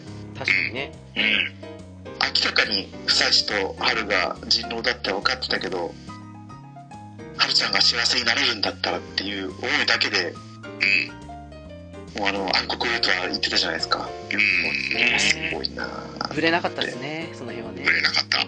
そう。で、ちゃんと一応、トゥルーエンドでは結ばれるようなことを言ってたじゃないですか。うん、ですです。そっからのそのエクストラシナリオってことですよね。そうですそうですね。うん。そっかそっか。いいコンビだと思いますよ、本当に。いや、本当いいコンビですね。あ、そんな感じですね、モッチーは。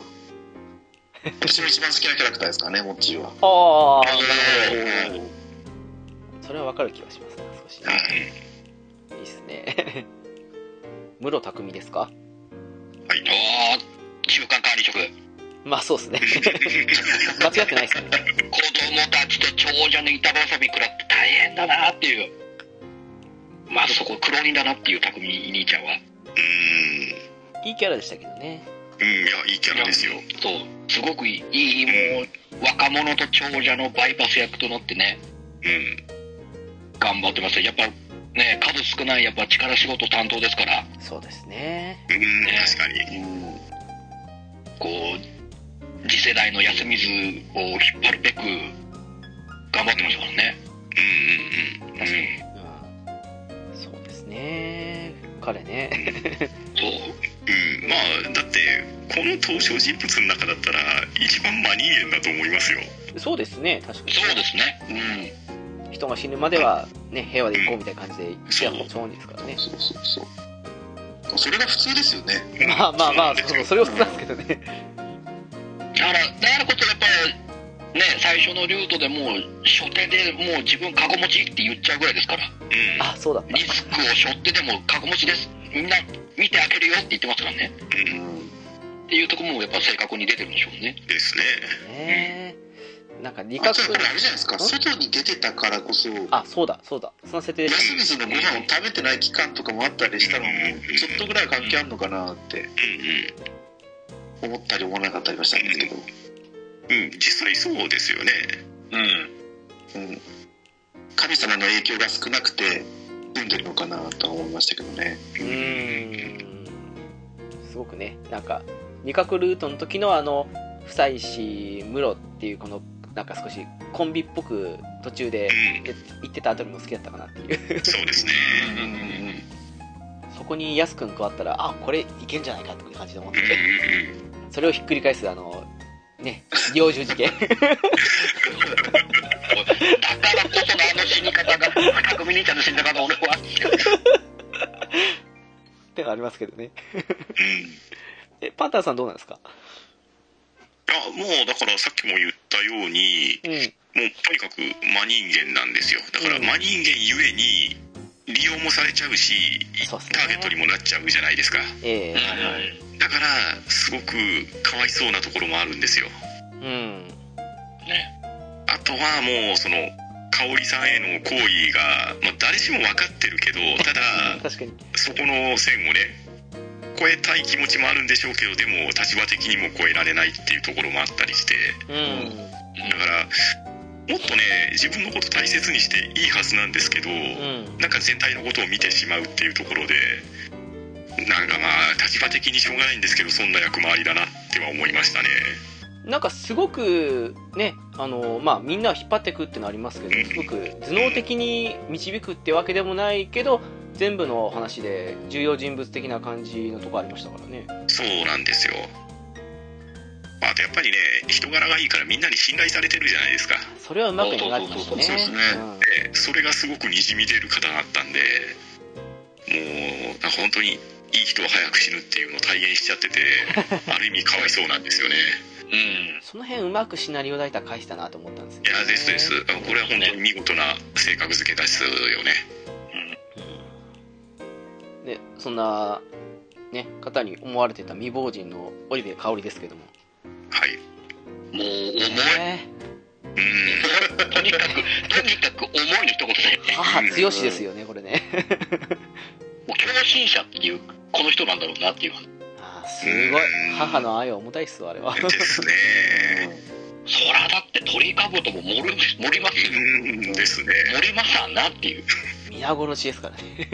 そううん盛りますしもう最後のルートももう早く殺させてくれ早く殺させてくれって言っても怖えと思いますよあれがあったから足引っ張ってたっていうかね、あの、橋本に追い詰められた感じありましたからね。そうですね。ただ追い詰められた後も自分がその役割を貫くんだってなった時のあー、確かにね。ね自分に目を向けさせてからの引っかき回しっていうところの徹底っぷり。あれはなかなかすごいですね、まあ、まさに狂気ではあるんですけれど、うい。やーでも香織さんしか出せない怖さじゃないですかあれって。うん確かにまあやっね。ぱ愛ゆえになんですよね。本当愛ゆえにですね。ねよし君やす君への愛ゆえにっていう。これはうんすごかった。あとい、やすごかったですね。全てはもう二人の子供たちのためにっていうところでえ全部動いてましたからね。髪飲み込んで指でダイイングメッセージっていう、あれそう。もよく、うまく利用されちゃったはされちゃいましたけど、まあそうなんですけどね。でもなんかね自分の身を挺して何としてでもやってやるっていうのを一番感じる人じゃないですか。あれあれはできないですね、そんなね。怖くてね、やっぱり、すごいと思いましたけどね。ええ。いやでこれこのゲームのまあとあるモードで声優さんがですねそのクリアした人におめでとうメッセージみたいなのを聞くことができるんですけど。こああ、ありますうんうね。ん。の、まあ、植木由美子さんっていう方が声優さんされてるんですけどこうん。の密かに香織さんのエクストラシナリオが出ないかって願ってますって言われててあ確かにそれ聞いてみたいなって思ったんですよね。うんうんうんわかる気がする。えーなかなかねもう本当に強力なキャラクターなんで。うんもうその母の愛とかっていうところをちょっと別のところでも見てみたいなっていうのは聞いて感じましたねできればちょっと室匠との絡みを見たかったかなっていう。ああちょっとその辺の大人の恋模様を見たいですねうん、もういいんじゃないかなってまあいう。そうそうなんですだからせめてそこの間だけでもいい思いにさせてあげたいっていうなんか応援はしたくなりますねどうしてもね、息子優先の方面で、ね、そう。行っちゃいましたからね。仕方なういけど。んそれこそあの、人狼ルート、暗黒ルートに入って、すぐ、うん。一番最初の初夜、誰殺すかみたいな話の時に、うん。うん。もうしょっぱな選択肢間違っただけで、香織さんに殺されるじゃないですか。そう。そうなんですよ狂気の母親でしたっけ？なんか、うん。ですです。そう。やっぱりこう、食事版をやってるからこそ、よりこう、神様に、うんがっつりこう疲れてるんだろうなっていうのは、もともとのその性格的なところもあるんでしょうけどね。ああ、まあそうでしょうね。はい。うん夫が亡くなった後にそうですよねいじめられて集落に落とされてってとこあるんでしょうけど、うん、ですねもう強人だっていうのがもうはっきりわかる確か感じでしたねおいくつだったんですかねに。40前後じゃないですか？じゃないっすかですよねねやすくんが高校生ぐらいだからもうそれぐらいだよねうん。40代前後ぐらいのだと思うんですけどね。うんまあ。確かに。見てみたかったですね。エクストラシナリオでね。ですよねもう来ないんですかね追加とかね。さすがに来ないですかああどうでしょうもう最初の発売から言ったら6年ぐらい経ってる計算になるんですかねそうなりますね。うん、見てみたかったなっていう。いやー確かに見てみたい話ではあるんですよね小説とかで出ないですかね本、本とかでね。あのーまあ後でね話そうかと思ったんですけど、はい。はいこれ僕ちょっとね情報調べててうん。うはい。この「レイジングループ完全読本」っていう本が出てるみたいで、へえ。まあ出てるんですね。設定仕様とか、まあ、あとそれこそ、まあ、暴露ネタみたいなの書いてて。でこの後の要は新作小説が2作入ってるらしいんですよ。はいはいはい。はあはあはあでちょっとそれに今日気づいたからあ買ってみようかなって思ってで在庫とか調べてたんですけど。はい。本当だ。ただある。その新作小説がまあ香織さんの話ではなさそうなんですよね。うんうんうん。うん。だからまあレイジングループの、まあ、ゲームが出た後のなんでしょうね。まあ特特別付録的な感じと思って読み物として買おうかなとは思ったんですけど、うん。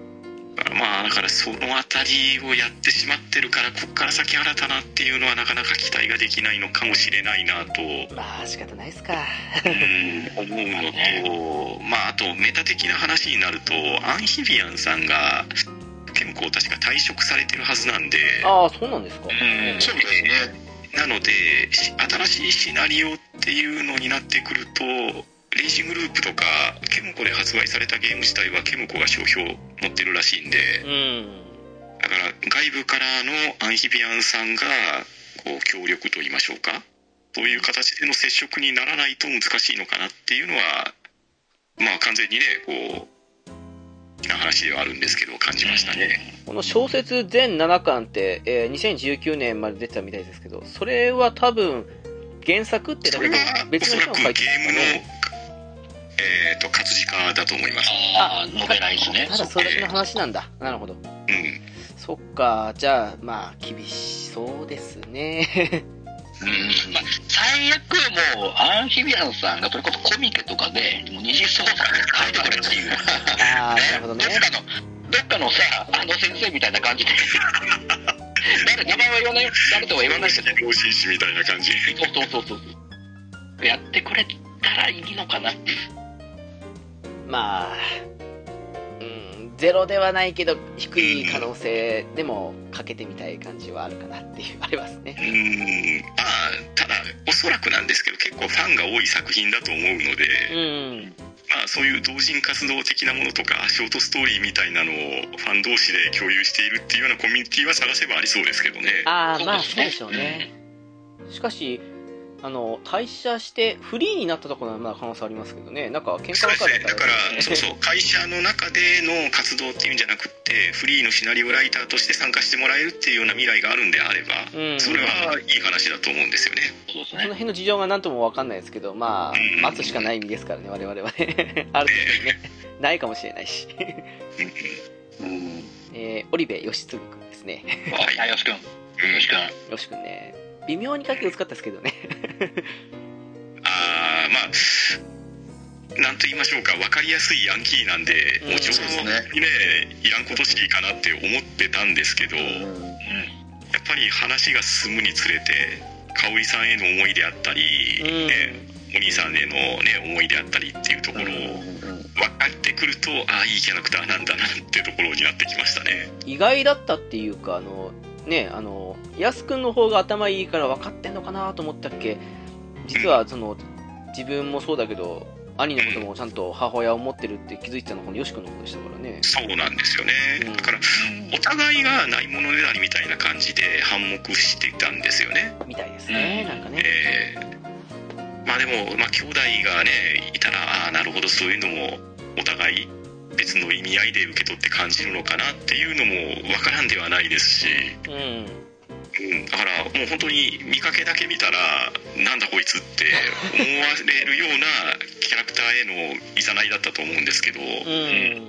まあ、そこはね中学生らしい、まあ、反抗期であったりとかまあその母親への甘えっていうところもあるのかもしれないですけど、まあでもそれは年齢考えればやむを得ないなとかあとねどうしてもこう比べられちゃう兄弟っていうところの感情もあると思うんでうん。まあね後。半になってくるとああよし君もいいやつなんだなっていうのは感じれましたね確かに。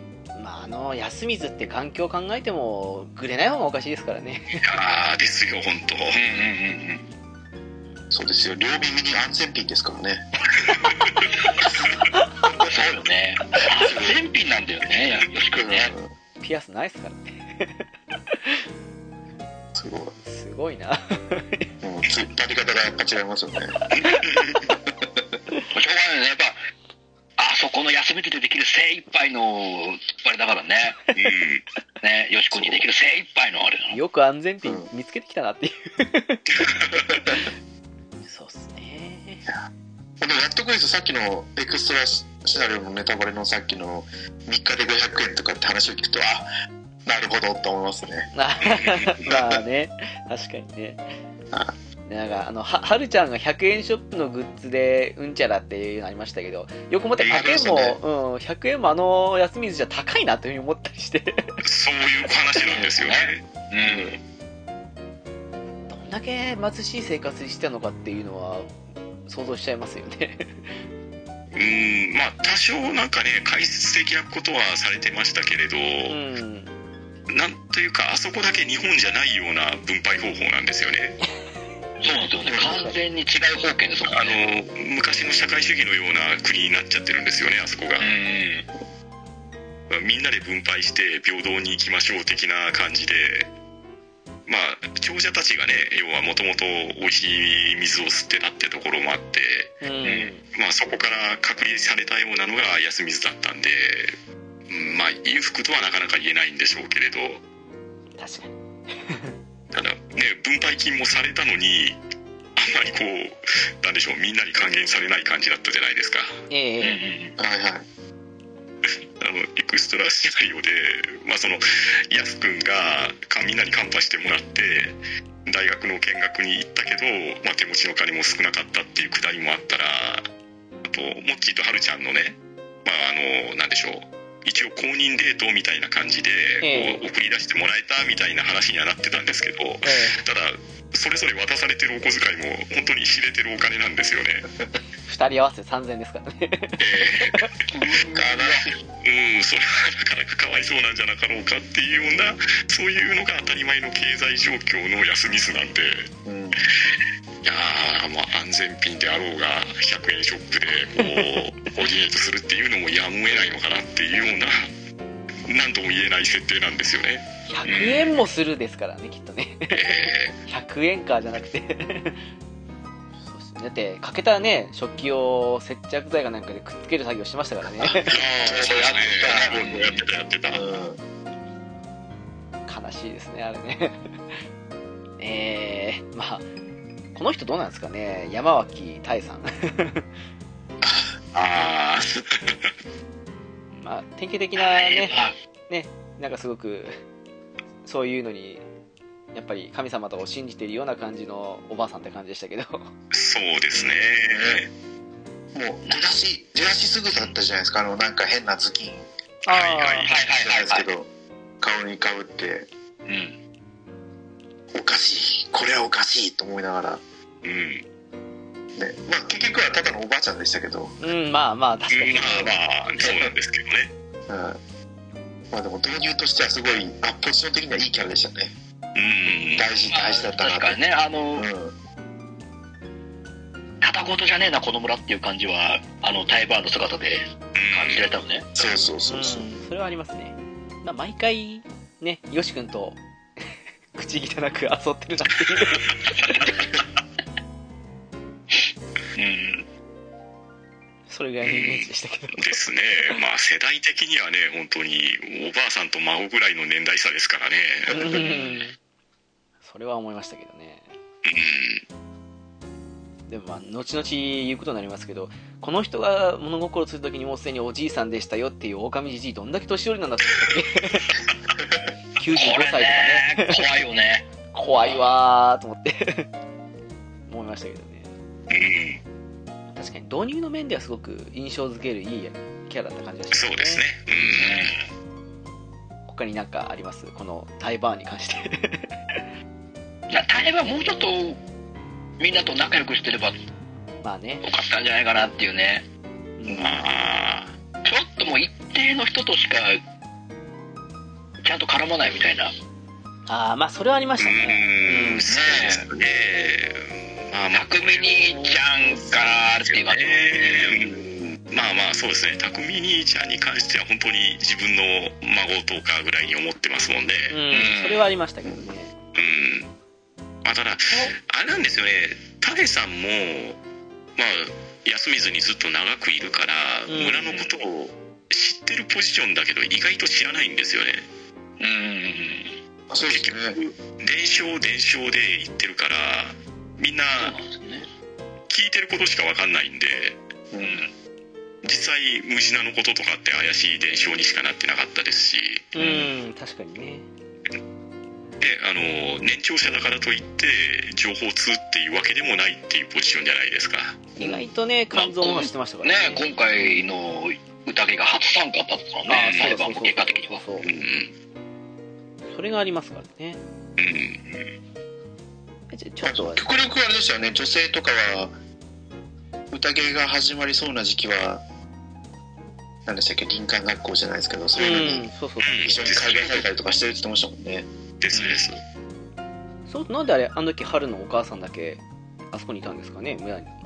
なんででしょうね。あれがちょっと横持ったら。でばあさんたちもみんなあの林間かなんかのそれでね行ってたはずなのに。うん。なんであそこでうん。ああいうふちゃんとこの夫婦だけが参加してねってなってるのね。そうそうそう。それは少しあれ？と思ったりはしたんですけどなんか理由あったのかなっていうぐらいのもんですかなんかあったのかもしれないね。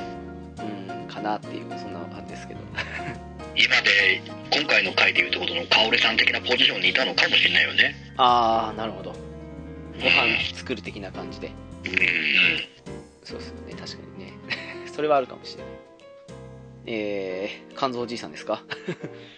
みんな。ね筋骨隆々そうろ60超えてあの筋肉っていう。もうなんだろうな。ある意味もう本当にこの人が、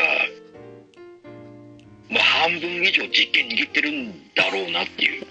鉄拳制裁でし長ょ者でもあるしやっぱりこうみんなを引っ張ってきてるっていう、まあ、リーダーですよね一応うん確かに。だからどの回でもやっぱり肝臓じいちゃんが話をこう進めていってるうん節がありましたよね。それがあるからぶつかるしそれがないからこそ一周目はあれ？って思いましたからね。そうですよね。まあいい味出してましたけど彼も。確かにいい味は出してましたね。うん。うんでもあのこれレイジグループやった後にアマングアスをやってるとうん。うんあのー、なんだっけ。二人二人釣りましょうって話になるじゃないですか。ええ。はいはいはいはい。その話題が出た時に肝臓と思いますね。くくれって。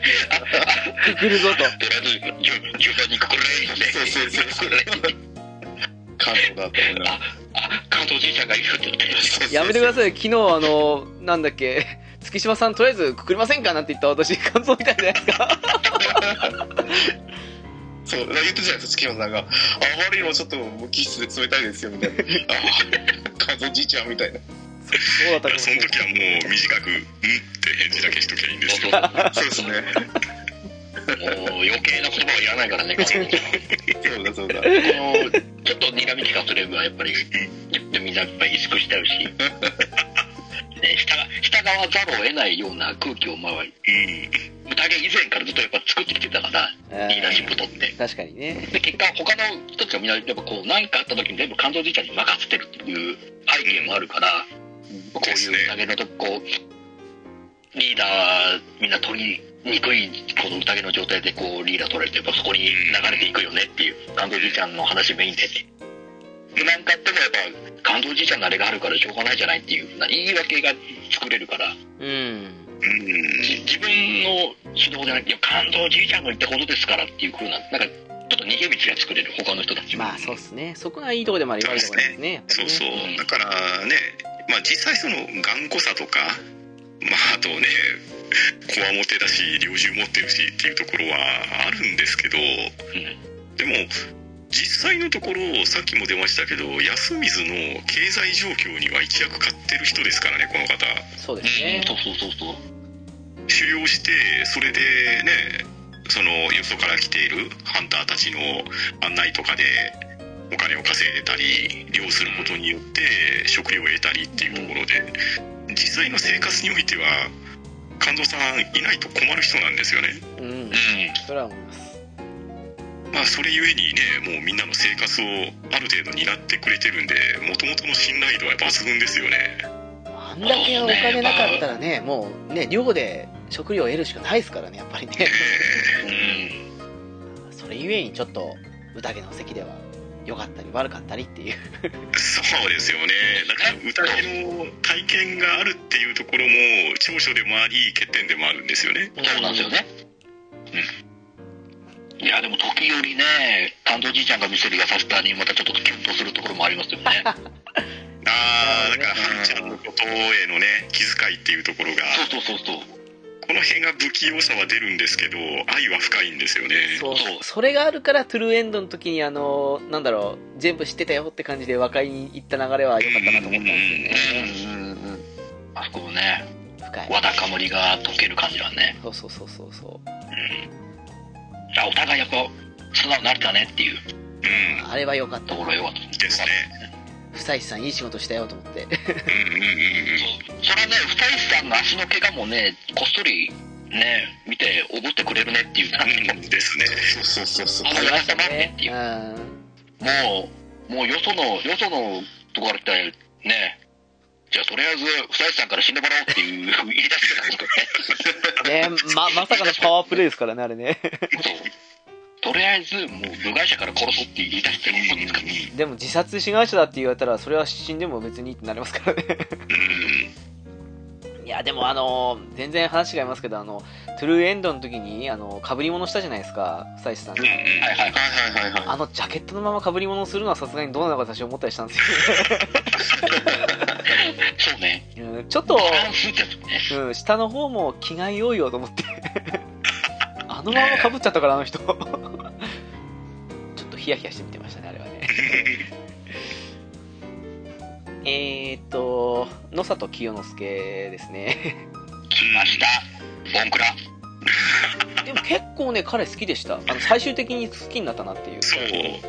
彼もね本当にまあスタートラインがボンクラだったから、うん。相当低い位置からのスタートなんですけど。ですね。株上がりましたよね。幅上がりましたね。うん。いいキャラでした。うん。野里屋敷にうん調べ物をしたうんうんうんとかって流れもそうですけどすごく、うん、いいキャラだなっていうそこに目をつけた夫妻子やるなと思って。ですね。いブシャリロックですか。そうそうそう。そうあそこあそこだけは音声戻して聞きました。そうですいや、意外と、清之助さんも結構、考え方的には結構まともな考まともでしたね、え方をしてたしてたんで、うんあれだったんですけど、やっぱこの立ち位置はちょっとみんな、まあね。野里家の人を疎ましく思ってるっていうあれがあったせいで、ちょっと、あんまり、こう、いろいろなね、意見いっぱい言ったけど、全然刺さってもらえないっていう。えーそうそうそうそう。そう。だからね実際お医者さんでもありますし頭も切れるんですよね。うん。うん。ただ切れるけどまあ相手に言うとコミュ障なんですよ彼も。まあそうですね。だからそれで圧倒的に損してる部分が多いしで自分にもプライドがあるから折れることができないんですよね。そうですね。より一層勘違いが拍車をかけていってどんどんどんどんコミュニティが狭くなっていってっていうある意味かわいそうな面はあると思うんですよね。うんそれはありますね。うん。あとなんだろうあのプライドはあるけど自分が天才じゃなくて盆栽だっていうことをちゃんと理解してるあたりはそうなんですよ。人間味あっていいなと思ったりしたんですけどね。でも言うほど卑下するほど能力低いわけじゃないなそうなんですよ。思ったりしたんですよね。そう。いい感じにだ人間そうですね。自分の理想像とその理想までは到達できていないっていうところのギャップに苦しんでいるのかもしれなかったですね。ああ、そうかもね。自分の思い描く絵がやっぱちょっと高すぎたんだろうね。うん。それはありまあ、実際ね名家でもありますしううん。ん。それこそ仙台先々代っていう人たちはなかなかの傑物じゃないですか、ですうんうん。うん。ねうん、だからそういうなんかわからない無言のプレッシャーみたいなのも名家なりにあるのかもしれないですし、ですね。まあ、あとはまあそうですね。自分のその小さい頃にやってしまっている、まあ、リカ子さんへの行為であったりそれに対する引け目であったりっていうところも、まあ、ある意味トラウマなのかもしれないですしね。うんああ一途でしたね。最後までね。本当に。だからなんだかんだ言ってあのエクストラシナリオ彼とリカ子の話が一番個人的には好きだったかなっていう。ああですね。うん。うん。あの清之助さんのいろんな性癖も暴露されてましたしね。そうだ。そうでしたね。いや、一癖二癖、そっちの方もやっぱあるんですね、抜き取られてましたねそういえばね。え あれはいい感じの関係だなと思って。ーうんでしたね。そうですね。えー、狼じじいですか？神が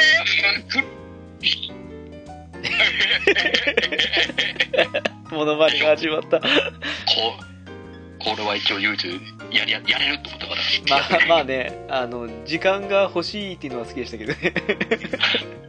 あれはあれはすごいよね。あの時のもう感動じいちゃんのワンパンはエグかったよね。黙れってね。そうですね。そうそうそうそう。時間が欲しい一発で一発で乗されてたからね。黙れボコーンっつって。何っつってああれは面白かったいやただやこの人はねえボケ老人ただのボケ老人かと思いきやうんですよね。うん正体がすごい人ですからね。ねえあれは。まさん？ねさ3週目かな？であのうん。久石が言ってたと思うんですけど彼のそのボケた感じの振りはすごく作戦としてうまいっていうのは言ってましたからね。うんあれはいい立ち位置だなっていう。ですね。だからら人狼ゲームにおいてだから強靭プレイっていうところがあるじゃないですか。ええ。ただ役割としての強靭なのかもう序盤完全にこの方ねボケ老人扱いされてたじゃないですか。そうですね。うん。だからうん。神聖の強靭なのかっていうところの性域が分かんないまんま話が進んでいっていてでそれでいて実の正体があれだったって話じゃないですか。ねえ。そうですよ。このギャップもなかなかすごかったですよね。あれうまい具合にあの体験版でできる最初のルートの部分じゃリカ子もそうですけど彼もほとんど表向き何もしてないように見えてるっていうのが良かったのかなっていう。そうそうなんですよ。うんうんギャップがすごかったなっていう。いや本当に。だからね数合わせの人みたいな扱いじゃないですか最初って。うん。そうですね。で宴には一応いるし一票持ってるけどきっと役に立たないなぐらいの扱いなのが何が何が実はねすごい人で割とこう適当のようなこう投票とかにも見えてかなり強靭ぶりを発揮してたわけじゃないですか。そうですよね。まあいまあ、結局はねその自分の保身のためっていうところが一番だとは思うんですけれど、うん、うん。うん、だからそこのブレなささとそのブレなささをこうね自分がボケているっていうような演技をやってもうみんなを騙せれてたわけじゃないですか。ねそうなんですよね。だからそこの徹底プリっていうところはなかなか恐ろしいですよね。だってよく考えたらね過去の宴でも生き残ってきてるわけですからね。そうなんですよ、何かしら気づくべき立場にいたからこそ多分肝臓じいちゃんは多分疑ってたのかもしれないですけど。うん、うんですね。そうね。あですしねこの安水のこう関係性っていうやつですよね、まあ、村の成り立ちであるとか、まあ、過去の事件っていうところは一番大きいと思うんですけれどその辺りから実は一番よく現実分かってる人じゃないですか。うんうん。そうですね。でそれを自分のためにうまく利用してっていう立ち位置なんでだからこの宴っていうこのなんだかよくわかんない風習っていうところとあと本筋で動いていっていたその神様たちの争い的なところとは全く関係ないところで狼知事は狼知事として立ち回っていたっていうこの独立されたキャラクターですよね。うん、うん。うんそこがねうまく作ってあるなっていうのがうん。ですね僕この95歳ぐらいでしたっけ？ねそう95 5歳。だか6歳だかうんそんな感じ。え。であんなちょっともう腐りかけのお酒とか飲んでよく知らないですよね。もうね。中でもう交代できたかもしれない。そう。本当本ああそれもそうかもね。だってもううん十年とボケの役をやりつつだもんね。うん。当そすごいっすね。で、そこで誰も気づかず、うん十年やってきてるんですよ。これすごいよねっていう。そうまだ行きたいんだそれなのにメイコが作った罠に最後引っかかるんですようんゃっと思いましたけどね確かにね。ある意味でね、キーパーソンの一人でしたからね。ですねそんだよ。わすげー ヘビーじゃんねえ、ねえ、急に名乗ってきたらびっくりしたと思うんだよ。しかし、あの、独特のね、言い方が、まあ、私は好きですよ。耳に残りますよねそうなんですよね。あれがね、最初はなんだよ、あ、あーよくある、あ、そういう立ち位置の監督だと、どんどん耳に残ってる癖になってくるんだよね。ねえっていうか、あれ、おかみじ喋らないかな？喋らないかな？と思って、わかるわ。癖になってたんですよね。メイコですか？うんスタンド使いまあ、そうですね。びっくりしましたけどね。黒い羊が。あの、本当に最後まであエクストラシナリオやれば分かるかもしれない最後まで本当に分からない子でしたよねこの子は分かんない子ですよ本当ああそうですかエクストラシナリオも本当に匂わせ程度なんであメイコちゃんが一体何なのかっていうところまでははっきりとしたことはこのゲーム内では語れないと思うんですよ前作やれって感じの流れですもんね、なんかね、あれ。えうん。ね、そもそも誰がメイクをあそこにやったんでしょうねああ、なるほど。ー一応なんかそのあたりがまあとある機関の脱走なのかなみたいなことがほんのちょっとだけ語られるんですけど事の真相はさっぱり分かんないんですよ。ああそうっすね。それは教会とはまた別なんですか？あだからその教会的なところのあそっかそっか。話みたいなんですけど。うん。その教会の中でなんか別の取り組みみたいなのがあってその中のあの成功者失敗者えーっと何だったっけなもう一つなんかあの成功とも失敗とも言えないけれど少し注目が必要な分類の人たちみたいなカテゴリーがあってうん。それがその小さい子供の時から研究対象みたいになってるような裏設定といいましょうかそういう舞台があるんだっていうような説明がほんの少しされてたんですよ。それぐらいしてよね、ほん。でだからそれがまあその別ゲームっていうところに絡んでくるんだとは思いますしうん。だそれがエクストラシナリオにしか語られてないので本当にメイコは何なんだって話なんですよね。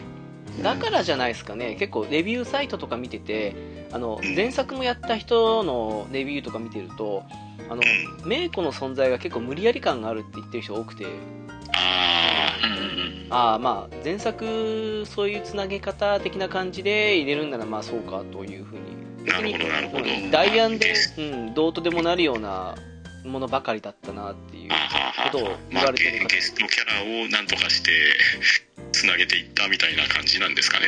うん、まあ、ななうんと2回目かなの時に、あの、リカ子が、まあ、人なんだけど、メイコを使ってみたいな感じの部分は、よくできてたかなと思ったりしたんですああそうですね。それもありましたし暗黒のところでもうほぼ無地なっていうのはバレてたじゃないですか。ああ、そうですね。はいはいバレててであのーまともなエンディングの方に向かう方ではそう問題視されなかったですけどバッドエンドに向かう時のうん無地なの扱われ方っていうところですよね、人側が唯一嘘をつく瞬間。そう。そうそうそう。人側が自分が狼だって嘘をつくっていうところで混乱させるっていうあの展開はなかなかあっと言わされましたね、うん、あの2つ考えると別にまあいいんじゃないかな。あの別に小さい子供でやってもよかったかもしれないけど、まあ、別にいいんじゃないかなというふうには、うん、思いそうですね。ね、うん、そのまあ正体不明なキャラクターではあるんですけれど役割としてはちゃんと果たしてたと思いますけどね。うん。前作やってないからこそかもしれないですしでもまあどうなんですかね。それは人の好みですからね。うんですね。ああそうなんだなぐらいの感じで見てましたけど。うんうんうん。え浦さんメイコのモノマネはしないですか？メイコはこのしゃがれ声じゃできないよね。やるならさ、それこそ、あの、他の女性の方にやっていただかないと、なるほどね。いろんな意味で怒られそうだもんね。橋本さんのあたりやってくれるかなじゃあ あの感じね。あの感じまああれも独特ですからねそうね。あれもなかなかな感じだね。パッといくとして間宮久子ですか？来ました。あのー、かわいそうな人ですよね。最初、まあねいいように、いいように利用されて、うんいいようにもう、まあちょっととりあえず、あれだ、まあちょっと伝えとけよ、そうそうそうそう。っつって、隠れ蓑にされてるっていう。かわいそうな人でしたね。ですね。かわいだちゃんと、その、安光の風習的なところのあれでちょっとこう、ね、久石君にいろいろヒンヒントじゃないけど、うん。うん。あそこはいい役でしたね。こういろんなところを気づかせてくれるっていうところはいい立ち位置ですよね。なんだかんだ彼女いなかったらあれ分かんなかったかもしれないですからねそうですねうんまあ、この元オカルトライカーっていうところのあれがうまく効いてなっていううんところですね。しかし久石君本当にファンだったんだと思ってそうそうそうそう。適当に言っただけだとあのなんかね記憶受け継いでるから普通に最初のね印象を良くするために言っただけなのかと思って本当にファンだったんだなって暴露モードでびっくりしちゃって。まだそういうところでちょっと、あ話の深みをちょっと、そういう方向から出してくれたなっていう。とうん。ころは良かったと思いましたね。まあでも彼女なんだろう。うん？はい。体験版だと、その山木大さんが、あり方とかを喋っていくじゃないですか。ええ。うん。で、本編に入っていくと、その大さんの役割を引き継ぐ感じで、うん。こう間宮久子が、さっき言ってた、その背景的なところを喋っていくようになっていくから、ああそうですね確かに。ななんだかんだやっぱ重要人物でしたね。そうですよね。だから安水の伝承とかっていうのをタエさんたちは自分たちの実体験で語るんですけどそう。間宮さんはそのオカルト誌のライターをしてるからその言い伝えとかに根拠を与えてくれるんですよね。うん。ここの原点はこのものですよとか出典はこれですよとかいうので。だから外部の人から見た公平な知識っていうところを我々にも伝えてくれてるっていうところでもういいなんて言うんでしょうね案内役みたいな感じですよね。さすがにあのねこのこういう感じのことは日本の神でよくあることですとか外国の神でよくあることなんてそんな分かんないですからね。そう。うん。だからまあいろいろな知識を持ってるからこその言えるセリフでもありますしそれを我々に伝えてくれるっていう案内人役っていうところでもうってつけではあると思うんですよね。確かに重要キャラですね。そうまああとね、まあ、この後橋本さんの話も出ると思いますけど、うん。まあその橋本さんとのコンビプレーって言いましょうか、まあ、仕事も長年やってますし信頼感もあるしそういう意味での、まあ、お互いうまい具合に使い使われてるっていう関係性ですか、まあ、悪い意味ではなくてなんですけれど、まあ、そういうのは、うん、感じれる。ちゃんとあ仕事ができる人っていう感じですよね何気にヤス君をねあの将来に導導いた感じありますからね。そうそうなんですよ。これもねエクストラのシナリオでね間宮さんの株が上がるんですよね。意外なカップリングだなと思って。あれも面白かったですね。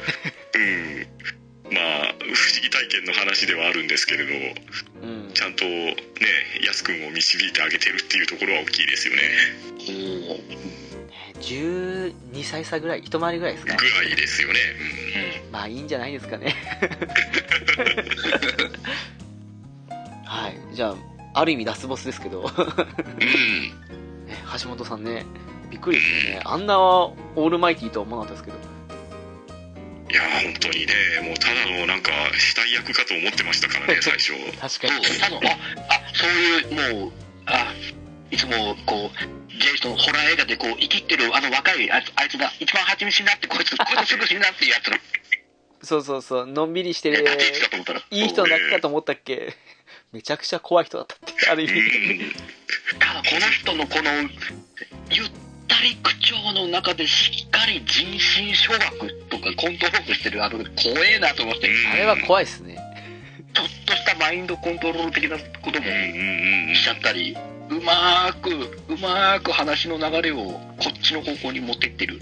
そして真綿を締めるがのごとくゆっくりと久石君を追い詰めてる感じ。そううん。袋小路に追い込んでる感じはねうんうんこの人すげえなと思ってたよ。何怖いって、娘3人いるのに、小さい猫をくくりますか的な感じのことを言っちゃうって怖いなと思って。そうそうそうそう。そうそうそういすごいなと思って。やすごいですよね。もうね駆け引きがもううますぎてうますぎてうん、まあ、駆け引きとあと、まあ、観察力なんでしょうね。でしょうね。そうなんですよね。うん。やっぱり宴が進んでいってどんどん人も少なくなっていってでまあ最後の場面で久石君たち狼一派を追い詰めるシーンがあるじゃないですか。ええ。うん。あそこも本当にちょっとした荒から足あの上げ足取ってひっくり返されたりとか。うん。うん。あと残った人たちがこの作戦は立てれるわけないですよねっていうところに違和感持ってそこをしてきてあ指摘してきてひっくり返されたりとか。うん。もう本当にね観察力が半端ないとしか言えないんですよね。本当にちょっとした一挙手一投足を全部拾い上げてあれっていう感じあなたこの時こう言ってたけどうんそんなことないよね。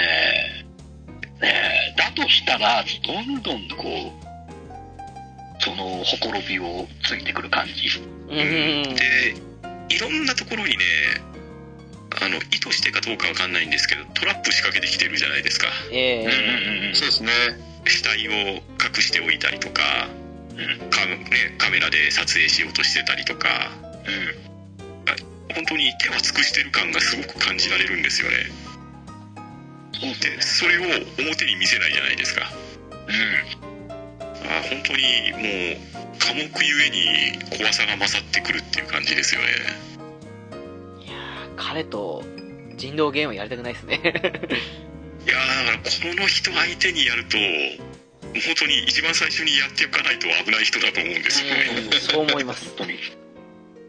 現にそれで迷ったじゃないですか。あの、すごいあの、香りママがどうしても息子殺したい、殺したいって言うから、うーんって思いながらも、でもここで、ね、あの、先に、室匠殺さないとバレちゃうし、みたいな感じで。そうそうそうそうそうそうあれがね、順番1個置かれるだけで、どんどんどんどん不利になってきますからね。ねあの普段はこう目閉じてる感じじゃないですかええうんえうんうんでもどあのちょっとこう蛇の顔の対象の話のところでピーンってするなんかうん。ああ、最初のあの目を開いた感じとか。うんうんうん。そしてあのだからその普段とのギャップとか見ててうん。あとビジュアル的なところで安西先生とかって思ってましたけど。安西先生ね。ホワイトヘアードデビルじゃないですかそうそうそうそうそうああなるほどね。そっちそれがあってか。らかこそのねうん。そっちか。戦場カメラマンやってたからこそのっていうでしょ。そうそうそうそう。うん。か、この私ですか。1ミリを間近で見てきた経験があるからこそのっていうのですね。うん。そうか、まあ、自分が。やられた後の保険もかけてるところが怖いんですよね。あれね、そうですね。間宮さんにね作務を授けてそうです先にねやられていくじゃないですかうん私たちが狼をみたいな感じでね。そう でうまいなっていう。怖い。本当初っ端で殺すべきだったと思いますね。うん だからまあある意味ね最後の最後に真打ちが出てきた感っていうのはありますしうん。もう本当に最初のシナリオとかで参加させてもらえていればまた違った展開がきっと見れてたと思うんですよね。どうなってたんですかね？あれ、不採士不参加で、橋本さんたちが、まあそそんなことはまずありえないと思うんですけど、参加だけになってうたん。だったら、だから結局宴の参加資格っていうところがあったかなかったかっていうところがうん、最初のシナリオとしては肝じゃないですか。そうですね。だからそういう意味においてはもう本当にね誰もが認める実力者だから早く登場していればっていうたらればが考えてしまうようなほど存在感がでかいっていうそれの裏返しだと思うんですよね。そうそう。結局彼が狼側だったらとかあの、ん。夫妻氏とまあ例えば安君が組んでこの人が敵だったとか、そういういろいろな思い浮かべるきっかけになるのってやっぱこの人だと思うんでですよね、うん。いやだから本当ね橋本さんと久石君と安君とかが組んでたらもうあのアマースでいうノアラとキルで終わりましたっていう話になりかねないじゃないですか、うんう。んうん怖いっすね。え それはありえますね。えうん。あの発言力のあるねあの肝臓じいちゃんか室匠を殺してしまえばあといくらでも支配できますからね。ですよねでまあそこに何でしょうモッチーが一人で立ち向かうとかなったらそれはそれで熱い話かもしれないですけどね。そうだね。そうっすね。さあね天然というかあの関東作戦でどっちが勝つのかみたいな。うん。うん。それはね一番想像力を膨らませてくれるキャラかなっていう。うんですね。ね。あとあれでしょ？みんな大好きな、ね、最後の人物ですけど羊さんでしょ？やっちまったな大将 いや最初浦さんにそれをやる前に言われた時に浦さん何言ってんだろうなと思って。そうそうそう。でやり始めた時あこういうことかと思って。やっちまった大将っつって。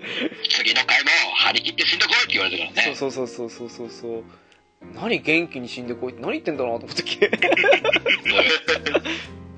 そういうことでしょそういうことなんだねって思っうて まさかでもコンビニ店員がそうと思わなかったですけどね。んね しかも気づいてたんかいと思ってバクルモードで。えうん。羊じゃんとか言って。あれもまあ詳しくはエクストラシナリオで少し言ってましたよね。そうですね。うんうんあもうおそらく何らかやってた組織がもう根底としてある世界って話ですよね。うーんでしたねまあだから本当に正体は分かんないですけれどもう裏からシナリオを見つめていたっていうような話ですしうん。この安水で起こってるこの怪奇現象みたいなところも把握して観察していたっていう話ですもんね。そうでしたね。なんかリカ子の夢をあの一度ね最悪の結果になってしまった時のやり直した時の話とかあとコンビニで物用意した時の話とかも一応してはいましたけどね少しねうんですよね。うん。うんうんうんあそこぐらいですねあの非現実的だったのってあの夢の巻き戻しとかもそうですけど。まあそうですよね。まあだから本当に羊っていう可愛いキャラクターでありながらあのふてぶてしい態度と全てを知っているっていうところがギャップでもありますし もう本当にねおなんでしょうストーリーテラーってわけじゃないんですけど、うん。ある意味解説役みたいな形で毎回エンドが来たらその説明してくれるわけじゃないですか。ですね、はいはいはいはい。だからもう誰しもがね確実に触れて通るキャラクターなんでもうインパクトは抜群かなとは思うんですが。うん。それはあります。なんかねいろいろこう暴露モードが入ればねリカ子さんにツッコミ役として入ってもらってコントが成立するんですけどそそれまではねもう完全にミステリアスなキャラクターじゃないですか。ええ 本当やっちまったなと死んでこいのイメージが強いですね もうだからなんでしょう。あの隠しエンドであの久石君にバットで何回も撃たれるぐらいしかギャグパートっていうのがあんまないんで。ああれは面白かったですね。あれは見てほしいなっていう。ね。めげずに帰ってくるかなと思って。そうそうそうそう最終的にあの黒歴史というかねあの付き合ってた時代の甘いセリフをそうそうそうそう。ねへあれは心にきますねきっとね。え。あれはなんかあこういうなんか仕返しをやってくれたんだみたいな感じで 面白かったですけどね。まあ余談ですけどあのアマンガースやってるとあのパンタンさんのキャラが羊に見えてしょうがないっていう。そうね。羊さんですから他に羊さんに対する熱い思いはないですか？いや、あの、あのコーラは何だったんだろうって思いましたけどね。ん？あの、コンビニで買った山菜コーラでしたっけ？山菜コーラ。あああれね。たまにだか。らあの一時期ペプシでちょっと攻めたのあったじゃないですか。キュウリでしたっけ？キューカンバージュああありましたあねとああずき味でしたっけ？なぜあの類でしょ要は。まあその類でしょうね。うん。山菜コーラってあんのかな？なんでしょうかああるんですかね。まああったわって持ってきますからね。あった。わあった。あそこのバックヤードは何でもありますもんね。うん。ね。種を明かせばまあそういうことかと思いましたけど最初うん。まマジかこのコンビニっね。そこは語られてましたもんね。ですね。マジかこのコンビニと思いましたからね。でどこですかね。うんはねたっぷり語り尽くした感じもしますけど。本当ですねでもこれだよこれこういうことですよ。これだけストーリー語るだけでもあれだしもう一人一人人物語るだけでもこれだけ深みがある作品ってことですよ。うん。うん。そう思います。そう。そらやって損はねえですって話ですからね。うん。いや本当やって損はないですしね。文章を読むっていう行為ですよね、まあ、本を読むのと画面で読み取るのは若干違うとは思いますけど、うん。まあ、こういう文字の触れ方っていうのは本当に楽しくていいと思うんですよね。うんうんうんうん。そう思います。うん。あと結構ねサブカルネタとかもぶち込まれてるじゃないですか。ええ。はいはいはいはい。はいはい元ネタ探しが楽しかったりああこんなパロディしてんなとかいうところもニヤッとさせられたりで。うん。うん。なんか二重三重に面白さを感じれる作品じゃないかなとは思いますね。そうですね。今なら3000円ぐらいですか？で買える感じですからね。全然元取れますね。本当に。そう思うんで。まあねこれだけ聞いてる人はみんなやってるっていう程度はまだねまあね。まあね。だと思いますけどね。うん。それは言えてるんですけどね。今更言わなくても分かってるよってここまかもで聞いてる人たちはもう間違いなくやってるっていう。ことですよね。あそんなわけなんでね。はい。うん。えー、ちょっと急ですけどまあパンダさんなんか宣伝とかあります？ああ宣伝。あポッドキャスト番組「ハンドンダ話」と「おしゃべりリーディング」っていうのをやらさせていただいております。えーまあ、もしよろしければお暇つぶしにでも耳を貸していただければと思いますし今回のねレイジングループの話はおしゃべりリーディングの方でフェザーノートさんと一緒にお話しさせてもらう会がありましたのでもしよろしければそっちの方も聞いていただければと思います。今日は本当ありがとうございました。はいありがとうございました。ありがとうございます。ありがとうございました。猫やんさん復活されたということでどうですか？そうですね。あのグッタラジオ復活あれも言ってなかったでしたっけまだ？多分。そうそうそう。ギリギリってますねはい。でねまたケンタマさんと仲良くやってますので聞いてください。はい。あのもう今シ今シーズンっつったらシーズン分かれてるわけでもないんですけど 今はもうあの30分にまとまっているので聞きやすいかなと。はいおおいい。っすね思ってます無職転生の話とき俺行かなきゃいけないのああね無職転生は面白いですねそうそうそうそうでもああの多分無職転生になったら30分じゃ収まらないからどうしようかなってああそうかまあそういうのありますわなはいまあそれはいいんじゃないですかぜひぜひあパンタさんを見てるんだったらパンタさんもぜひああぜひぜひ。もうあれは面白いですね。言い過ぎたともかすですねあれは。いやいや本当そうですよ。えそう。さんはナオさんは見られてんの？無職転生は。いや見てないっす。あ本当？あの見たこと面白いよ。あれはいいですよ。うん本当に面白いですねあれは。うん。わかりました。ちょっとどうにかしてみます。はい えー、っとおまけでちょっとアマンガースの話と思ってるんですけどその前に一旦こっちを終わろうかと思ってるんであの浦さんなんか最後にはい。あなんかあります？えまたいつもの？あなんかないかなっていう。時間をくれ。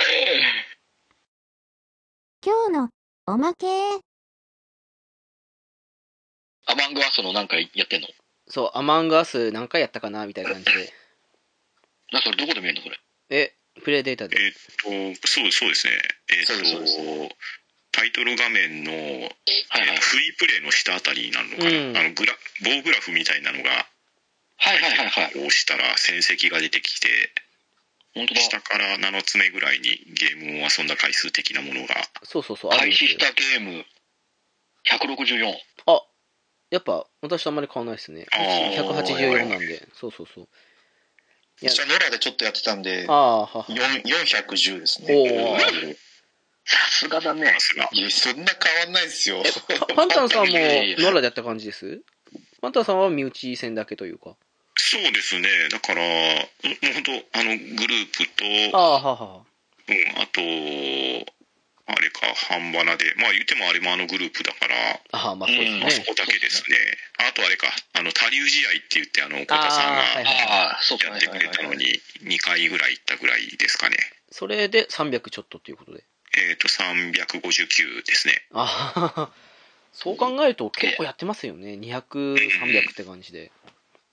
え、なんか印象深いのとかあります？あの、私パンタンさん絡みで1個あるんですけど、はいはい。あの、あんあの時確かね、えっと、猫やんさんと、はい。えーっと、中子さんと、あと、ガーネットさんとパンタンさんだったんですよ。あ、私もいましたけどね。で、うん時に、あの、猫やんさんがなんか、エレクトリカルにいるのはアドミンで分かったんですけど、うん最終的に猫やんさんがエレクトリカルで死んでて、みんなアドミンにいて、下か方面からガーネットさん来たから、絶対これ、そうだなと思ったけど、実はパンタンさんだったみたいな感じのがあった時あって、なんか、あの、大体、この人かなと思っても、2、3割、この人の可能性もあるかなっていうふうに思う時あったのに、あの時は本当に完全にパンタンさんじゃないと思ってたからびっくりしちゃって、あいやすんごい印象に残ってるなっていう。ー、僕は、あの、直樹さんと初めてダブルキルしたのが思いし、あの、思い出深いですね。ああ、アドミンでしたっけ？アドミンで、ありま確か。したね。もう、このタイミングしかないと思ったら直樹さんと一緒に殺してくれて、ありましたね。あれは多分僕の初めてのダブルキルだったと思いますね。ああ、多分私もそうじゃないですかね。ダブルキルなかなか成功しないですからね。うん。そうなんですよ。そうだ。猫やんさんとダブルキルしようとしたけど失敗してパンダさんに通報されたこともありましたね、それはね。人惑っちゃって、ああ難しいですね、ダブルキルあれはね。あ、うんいやそれはあるんですよね。う浦さん、浦さん結構インポストになると結構行きますよね。いや、最近そうでもないよ。そうですね。ウラキングさんは、あの、インポスターになっても、インポスターの、こう、匂いがしないって言ったらいいんですかね。あれマジですか？すごく、ああ、白ブーグはよくそそうう。そうそう。なんか影に隠れてて、あれ？本当に絞り込めれないっていうのが結構最近多いような気がしますね。最近あのプレイスタイル変えた？こっそりこ、こっそり刺してる時とかありますよ。うん。そう、最近変えちゃったプレイスタイル。いや、単純に俺が臆病になってるだけなんだけど、どうしたんですか？いや、でも、あれだけみんなでやってるから、なんか、何週かプレイスタイルがしてると思うんですよね。あ、それはありますね、うん確かに、ね。ありますあります。ある。だからもう、一時期僕割と、なんでしょう、最初の犠牲者になってる時期がありましたけれど、ああ、そうだ、確かに。あ、うん俺最近多いよ。最初やられるパターン。最近多いね。最近ちょっとね、見逃してくれるようになったのが、生き残ってる感はあるんですよね。あ、でもね、そのファーストキル問題があって、あの、うん。なんだろうな、パンタンさんと中子さんに私殺されること結構多いんですよ。でもそうかもしれない。でもね、ほ他の人ってあんまりそうでもないんですけど、よく考えたらね、多分、なんかその辺で読み取られてるのか、同じ思考をしてるのか、なんか何かしらで多分その、一人になるタイミングにうまく合わせてきてるんだろうなっていうのが思って、で、ああ、うんあるかもしれないし、あと、うんできるだけ、あの、ミーティングに参加させないようにするっていうところですかね。ああ、それもあるかもしれないですあね。なんか決定的な情報を掴んでたり見てる人っているじゃないですか。いますうね。ん。そこは早めになんとかしないといけないのかなとか思ったり。うん。で、よく考えてみると、結構私もパンタンさんとか中子さん殺してること多いですよね。うんですです。そう考えると、あ、す殺されてばっかでもないのかっていうふうに思ったりもしたりするし、うんうんうん。一番わかんないのは猫やんさんなんですよ。ポヤンさんは、何ですか猫やんさんわかんない。キルがすごいですからね。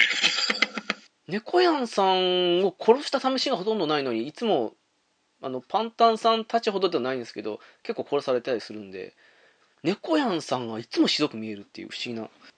でもなんか、クルーの時もインポスターの立ち回りをしようみたいな感じで最近やってるから。ああ、ああ。はいそれはありますねはい。だから、インポスターをクルーっぽくすることがどうしてもできなくて、うんーんはい。もたもたしてるとね負けますからねうん。なんかみんな、最初右側で殺すんですよね。ああなんかねやってる日によりますけどはい。うんなぜかそこでばっかり死ぬっていうのがありがちじゃないです。ああありますね。そうそう。重次郎で今日はウェポンの日とか。そうそうそうそうそう。そうそう今日はリアクター前の十字路。とかそうそうそうそうそう。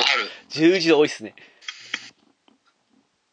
あ,まあ、とは最近あれですか。ネタですけど初手メドベー集合初手メドベーね、昨日行ったっけ全部猫屋んさんと中川さんいてあちょっと嬉しい気持ちになりましたからね。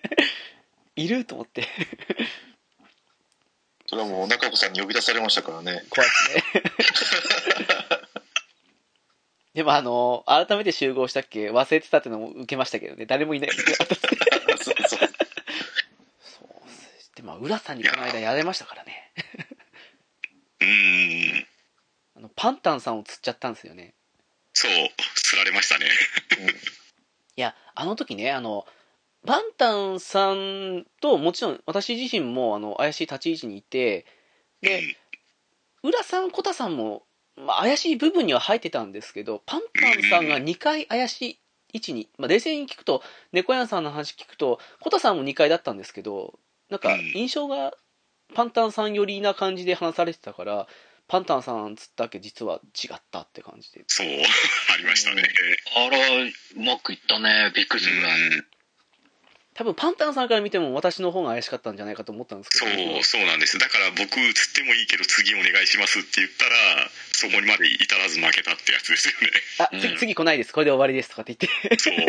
かっこいい。一度は行ってみたいなと思って。本当だ。浦さん、名台詞だ。浦さいやーだからまあ幸いね我々ありがたいことに大体10人とかでできるじゃないですか。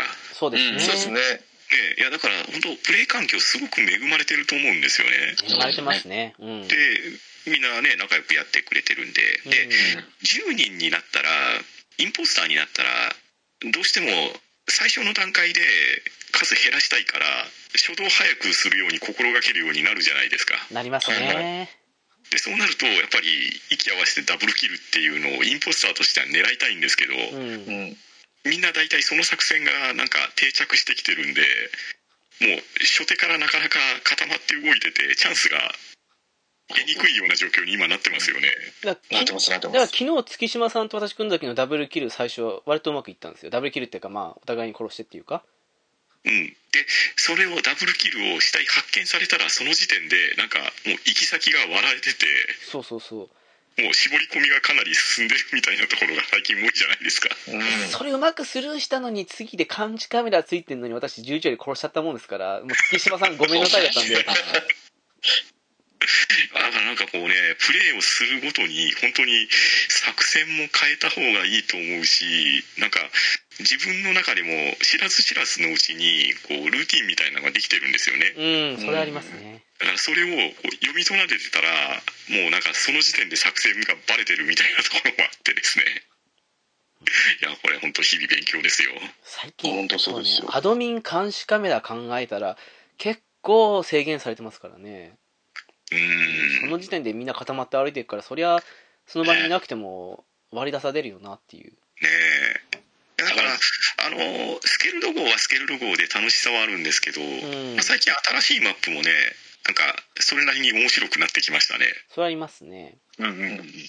まあもうねよくもうスケルダもちょっと良くも悪くもよくももうみんな立ち回りがなんとなく分かってきてるからパターンとかうんうん分かってきてるから、うんこう結構難しくなってんだけどやっうん。ぱ新しいマップ行くとそれがリセットされて、うん。あもう何も知らない状態でいけるからどっちがでも面白いんだよね。だからもううん。スケールだよとしたらもう完全にルールをぶち壊すあのまあ改めてインポスター3人を作ってみたりとかもしくはうん。思いっきりルールを変更あのゲーム内ルールだけじゃなくて例えば、えー、と鬼ごっこの時にほら通信だけやって解除しちゃダメとかいろいろあったじゃないですあんな感じの、ね。うん、何らかのルール決めてやんないと結構不不利かもしれないかなっていうのは思います、うん。まああと最近あんまりほらコミュニケーションの時間を150ぐらいにして、うんでボタンを消費させてっていうような感じにしてますけれど、うんうん。まあ、まあやってたみたいに長くしてその代わり必ず投票しないといけないとかいうのをやってみるのもまあ手としては手ですよね。うん。いや今にして思うとあの絶対に誰かに投票しないといけないっていうのはあれ結構いいルールだと思ったんですよね、ですね。うんだって気軽にエマージェンシーボタン押せないですしうんしたらですね。する覚悟って考えていった方が割とバランス良かったかなっていう。うん、まああのその日の集まり具合とか、まあ、メンバーによって、まあ、そういったルールが比較的変えやすいじゃないですか。うん。それはいい点ですよね、ね、だからそれは本当幅があっていいですしあとキルクールタイムを5秒とか変えるだけでも全然違いますしね。違いますね、全然違いますね。うん。あれは面白い。うん、いや本当面白いですよ。で 今一生懸命動画見て改めてほらなんだかんだ言って一番慣れてるのスケルトですからそこで面白いルールないかなとかって見たりはしてんですけどまあ難しいのもありますからね。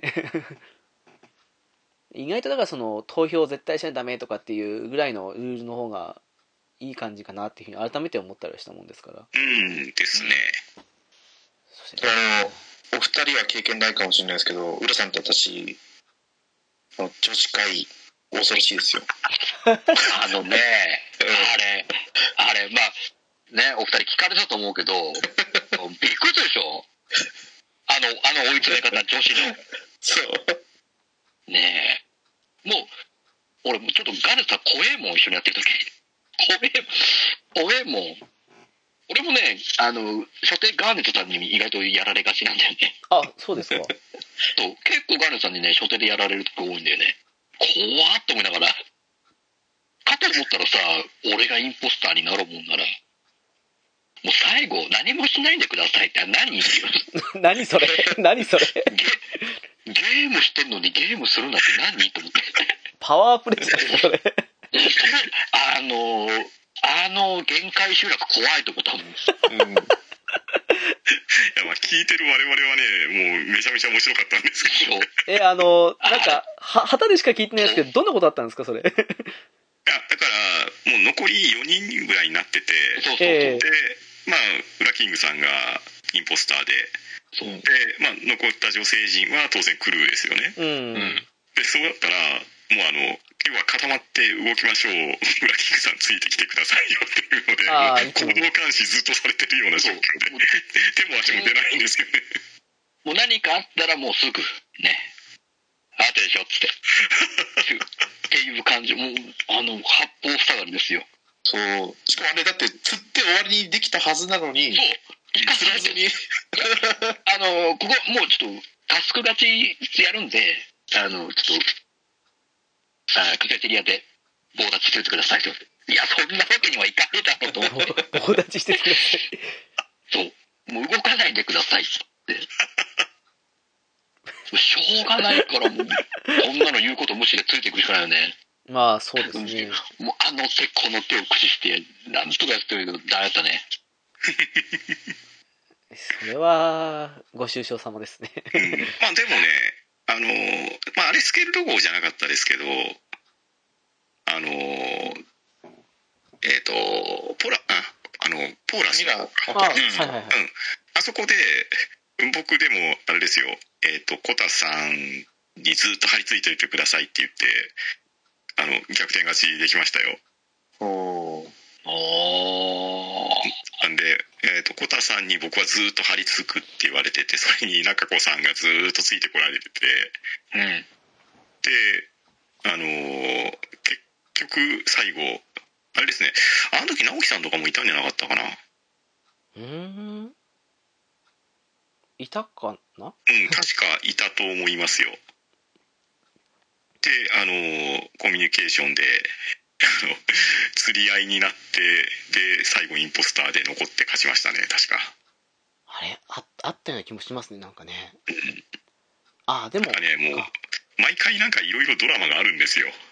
うんうんうんうん。そうで意外と張り付かれたからってねそういうわけじゃなくてあの似たような状況でポーラスの時にあの時パンタンさんとうん。パンタンさんとコタさんとあと誰か2人っていう状況の時に、あの時ね、あの、ずっと私とコトさんどっちか怪しいっていう風に言われてて、張り付いてますって感じになったんですけど、停電になった時にね、横にパンタンさんいたんですけど、もう一人誰かいて、で、殺せなかったんですけど、あそこ一人だったら殺して、何気ない顔して、女性室にして、コトさんついてってって感じだったら、まあ、逆転もできたかなとか、そんなのはあったりするんで、結構まだ諦めるには、ね、諦めたらそこで試合終了って感じになってそうそうなんで。意外といけるんですよね、あれね。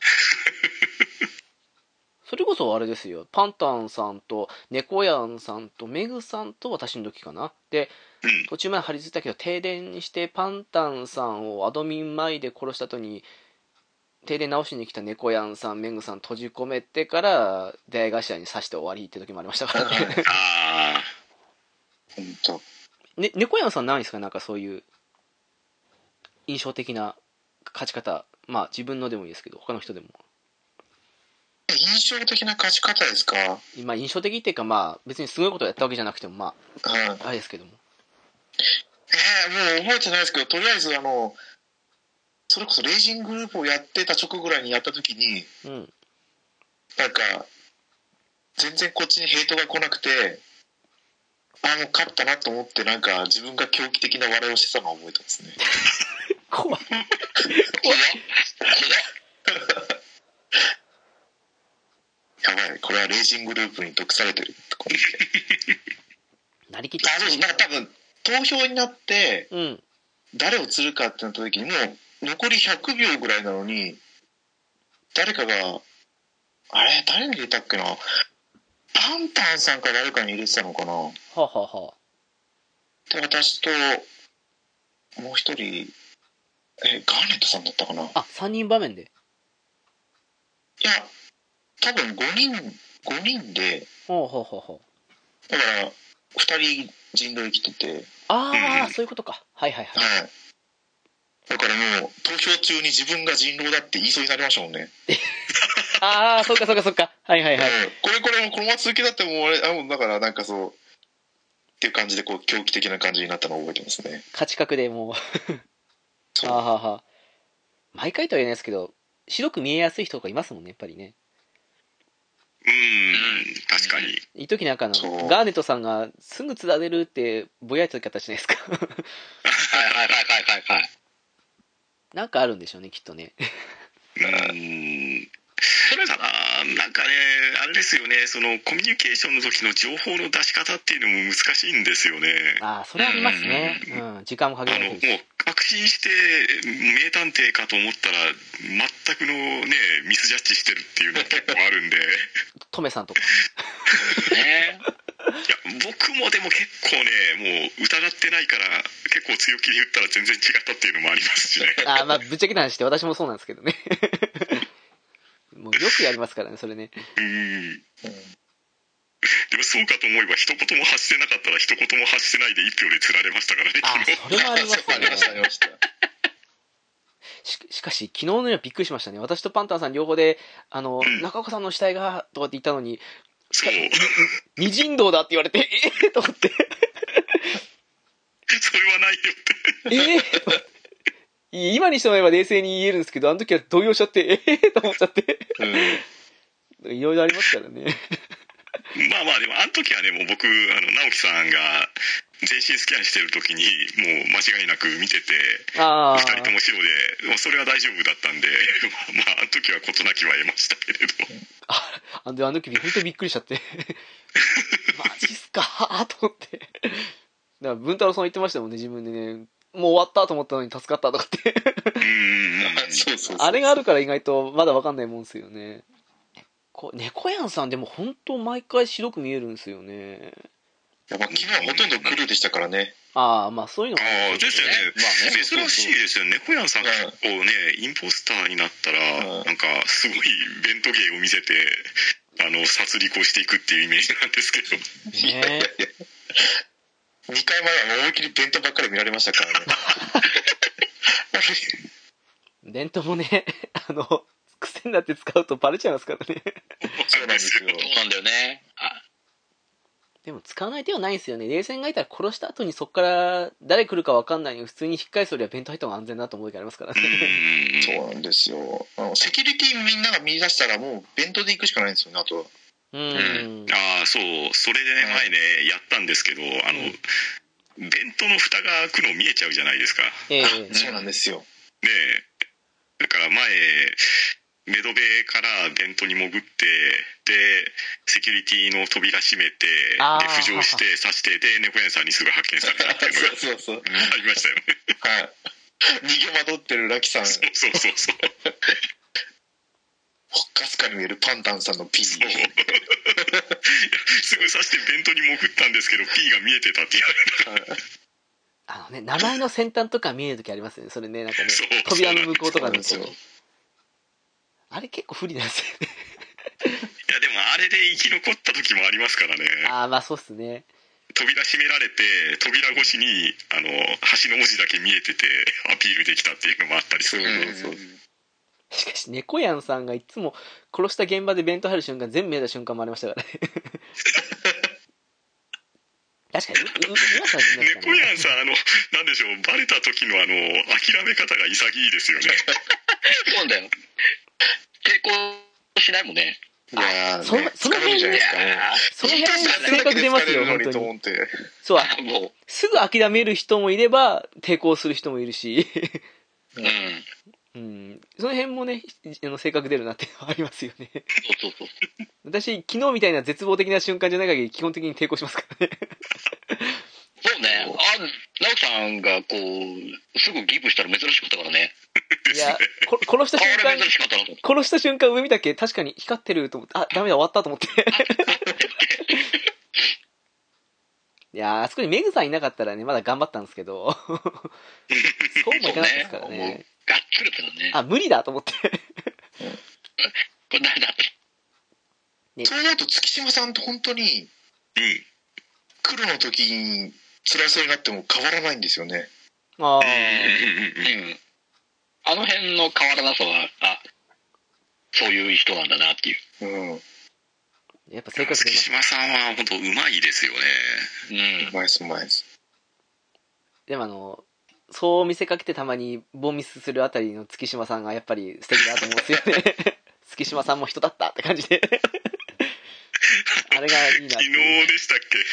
あの女女性室の中で弁当に潜ってそうそうそうで出てきて直樹さん刺してるっていう動画がすごかったですねついでにどさくさ紛れに殺しましたっていうのは少しショック そんなに。通り魔に刺されただけの感じで。ね、動画見たっけ？ほんと目の前で弁当入ったんですね。あれねですよねそう。俺も見てびっくり。あ、もう、ガン、ガン見りしてたわそう。で出てきてコタさんも横通ってるはずなのに気づかれてないっていうのがすごかったそうですねそうそうそうびそうっくりっていう、そうう。んあれは本当に。でもあれ、うまいっすね。あの、女性室入って、プシューした後に弁当で移動してっていうのは、ですね実際でうんアリバイも作れるし、いい手だなと思って。あれだったら通過記録残るんですかね？あそこは、あの、見股になる場所じゃないから、関係ない。Y 字のところだけチェックされてるみたいですよそうそうそうう。ん。あそうなんだうん。でもあれ全部覚えるのきついっすよ。あの、スイッチのカメラモードで撮影しといたらできるかもしれないですけど。ああ一応なんかね記号みたいなのが出てるじゃないですかうん。うん。出てますけど結局人が多い時って情報が肩になりすぎてそうなんですよね。処理しきれないんですよね分析しきれないというかでも、うん通った人の色と、あと、その全体が、ほら、緑とか、橙とかになるじゃないですか。あの色だけで覚えとくしかない感じかなっていうふうに思ったりはするんですけどね。うんまあ、あんだけ弁当使われたりすると、難しいなっていうのは。ああそうもう弁当使われたらねどこでも行けますもんねう。うん結構あの、CT スキャンのあれは、便利だと思うんですけどね、指導角はね。うん確かにあれは便利ですね。うん。まあだからあんまり最初から言うと確かにね面白みが減るかもしれないんですけど決定的なところでは確実にこの人白だって分かりますもんね。うん、明かす場面的な感じ考えると、結構ね、うん。6、7人ぐらいた時とかに、確信って持って言うとかっていうのもいいかもしれないですけど。うんですね。まあそれこそね初手から言っちゃうのはまあ、あのレイジングループで言ったら猿を明かすか明かさないかとかいう話につながってくるじゃないですかえうんうんえうんで、まあ、その辺は作戦かなとは思ったりしますけどうん。うん。そっかそっか。じゃあその白角を崩すために今度、あれですね、インポスターの時にそれを言いますよ。そうそういう、ね、使われ方もしてくると思うんで、あ、友谷さん、白角ですよって言う。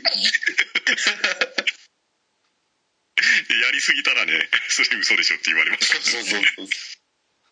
そうそう、意外とね、あの、誰々さん先にやったけど、ウェイティングになってたんで、とかっていう風に言って、そしたらね、その、その次に私乗りましたとか言ったら、インポスターなのにシドかなって感じで見られたりしますからね、やっぱりね。うんうんうんうまい手だと思いますけど、あれは。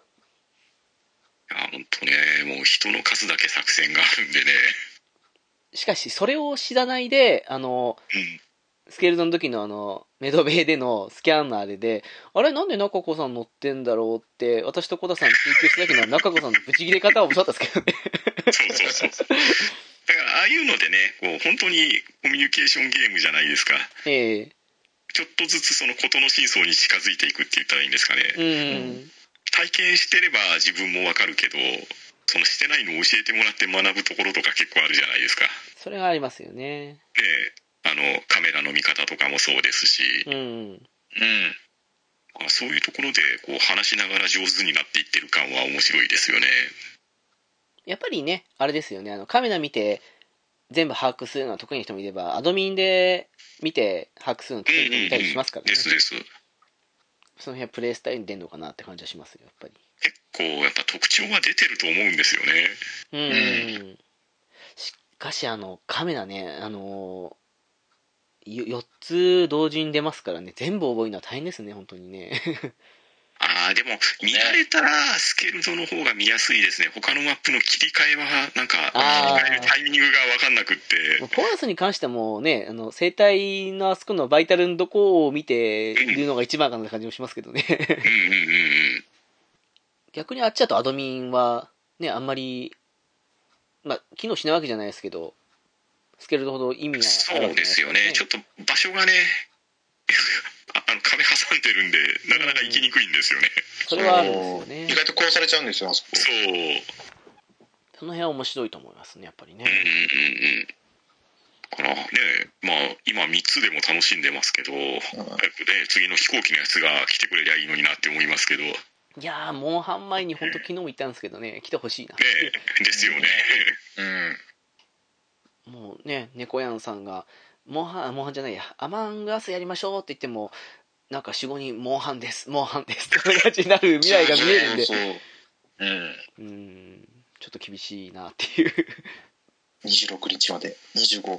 いや、24だな。もう1ヶ月切ってますからね。うーん、でももうちょっと、なんだろう、みんな、もうやり慣れてるからこその、スケールドでのバランスいいルールないかなっていうふうに、やっぱ思っちゃうかなっていう。ああまあ思いますし、うんまあね我々こうやって割と声かけたら10人集まりやすい感じで、ねうんさっきも言ったようにありがたいんですけどまだまだ新しい人とかもね来て練習してもらって輪が広がっていったらいいかなとも思いますし、うーん。うん、どっちがいいんですかね。あの、まあ、理想はやっぱり五分五分だと思うんですけど、うんインポスター有利の方がいいのか、あの、クルー有利の方がいいのかって、まあ、その人それぞれなんでしょうけどね。ああ、インポスターよりのが楽しいような気がしますけどね。うん、まあ、個人的にはそう思うんですよね。そうですね、めったに来るもんじゃないし。まあ、やってて楽しいのはあのタスク勝ちよりはあの勝つにしろ負けるにしろ吸って終わるないしは殺されて終わるの方が楽しいですねまあ、うんそうなんですよね。うんタスク勝利はちょっと、うん、そうなんですよね。釣って終わりたいかなって感じがありますかうんらね。だからもうメーター埋まってるんでタスクで行きましょうになると、まあ、どうしてもねさっき出たその動かないでくださいよっていうムーブになってしまったりするんで、そうなんですよね。えーまあ、それは白黒つけた方が 盛り上がるのは盛り上がるかなとあとドラマがありますよねまあね、そうですね。そうでなんか死んだ人同士も、生きてる人のチャットを聞きながら喋れたら一番理想的だなとは思うんですけどね。ああまあ、ただ最近割とタスク増やしてるから死んだ後も結構忙しかったりするんですよ、はい。そうなんですよ難しいです難しいねですあれどうなんですかね。タスク増やすことによってタスクやることを必死にって感じでやってしまうと、うん。ついついあれ誰いたっけなって感じになったりもあなりますね。なりますし、あれも難しいとこですよね。だから安全の確認をしながら団体で動いてたらタスク全く進まないっていうことにもなるし、うん。で優先していってたら単独行動になるからやられやすくもなるしっていうそこのバランスは難しいですよね。そうなんですよね。それもあること考えるといやなんかうまくでもタスクがやっぱりアマンガスの魅力の一つだしなと思うとうんどういうルールがいいのかなってやっぱり推理してねクルーだったら推理してやってインポスターその推推理をかいくぐって犯行を呼ぶっていうのが楽しみかなと思ってるんで。うんですよね。うまいルールないかなっていうタスク勝利ばかりだとやっぱつまらなくなっちゃうかなって感じもするんで難しいとこなんですけどねこれがね。ですね。まあだからそういう意味においてはね途中でも言いましたけど必ず投票であのコミュニケーション時間長めっていうのは、まあ、割と今になってみりゃいいルールだったのかもしれないですね。うんそんな気はしますねやっぱりね。うん。やっぱりダブルキルしてもまだまだね7人8人いるってやるとインポスターが不利ですからね、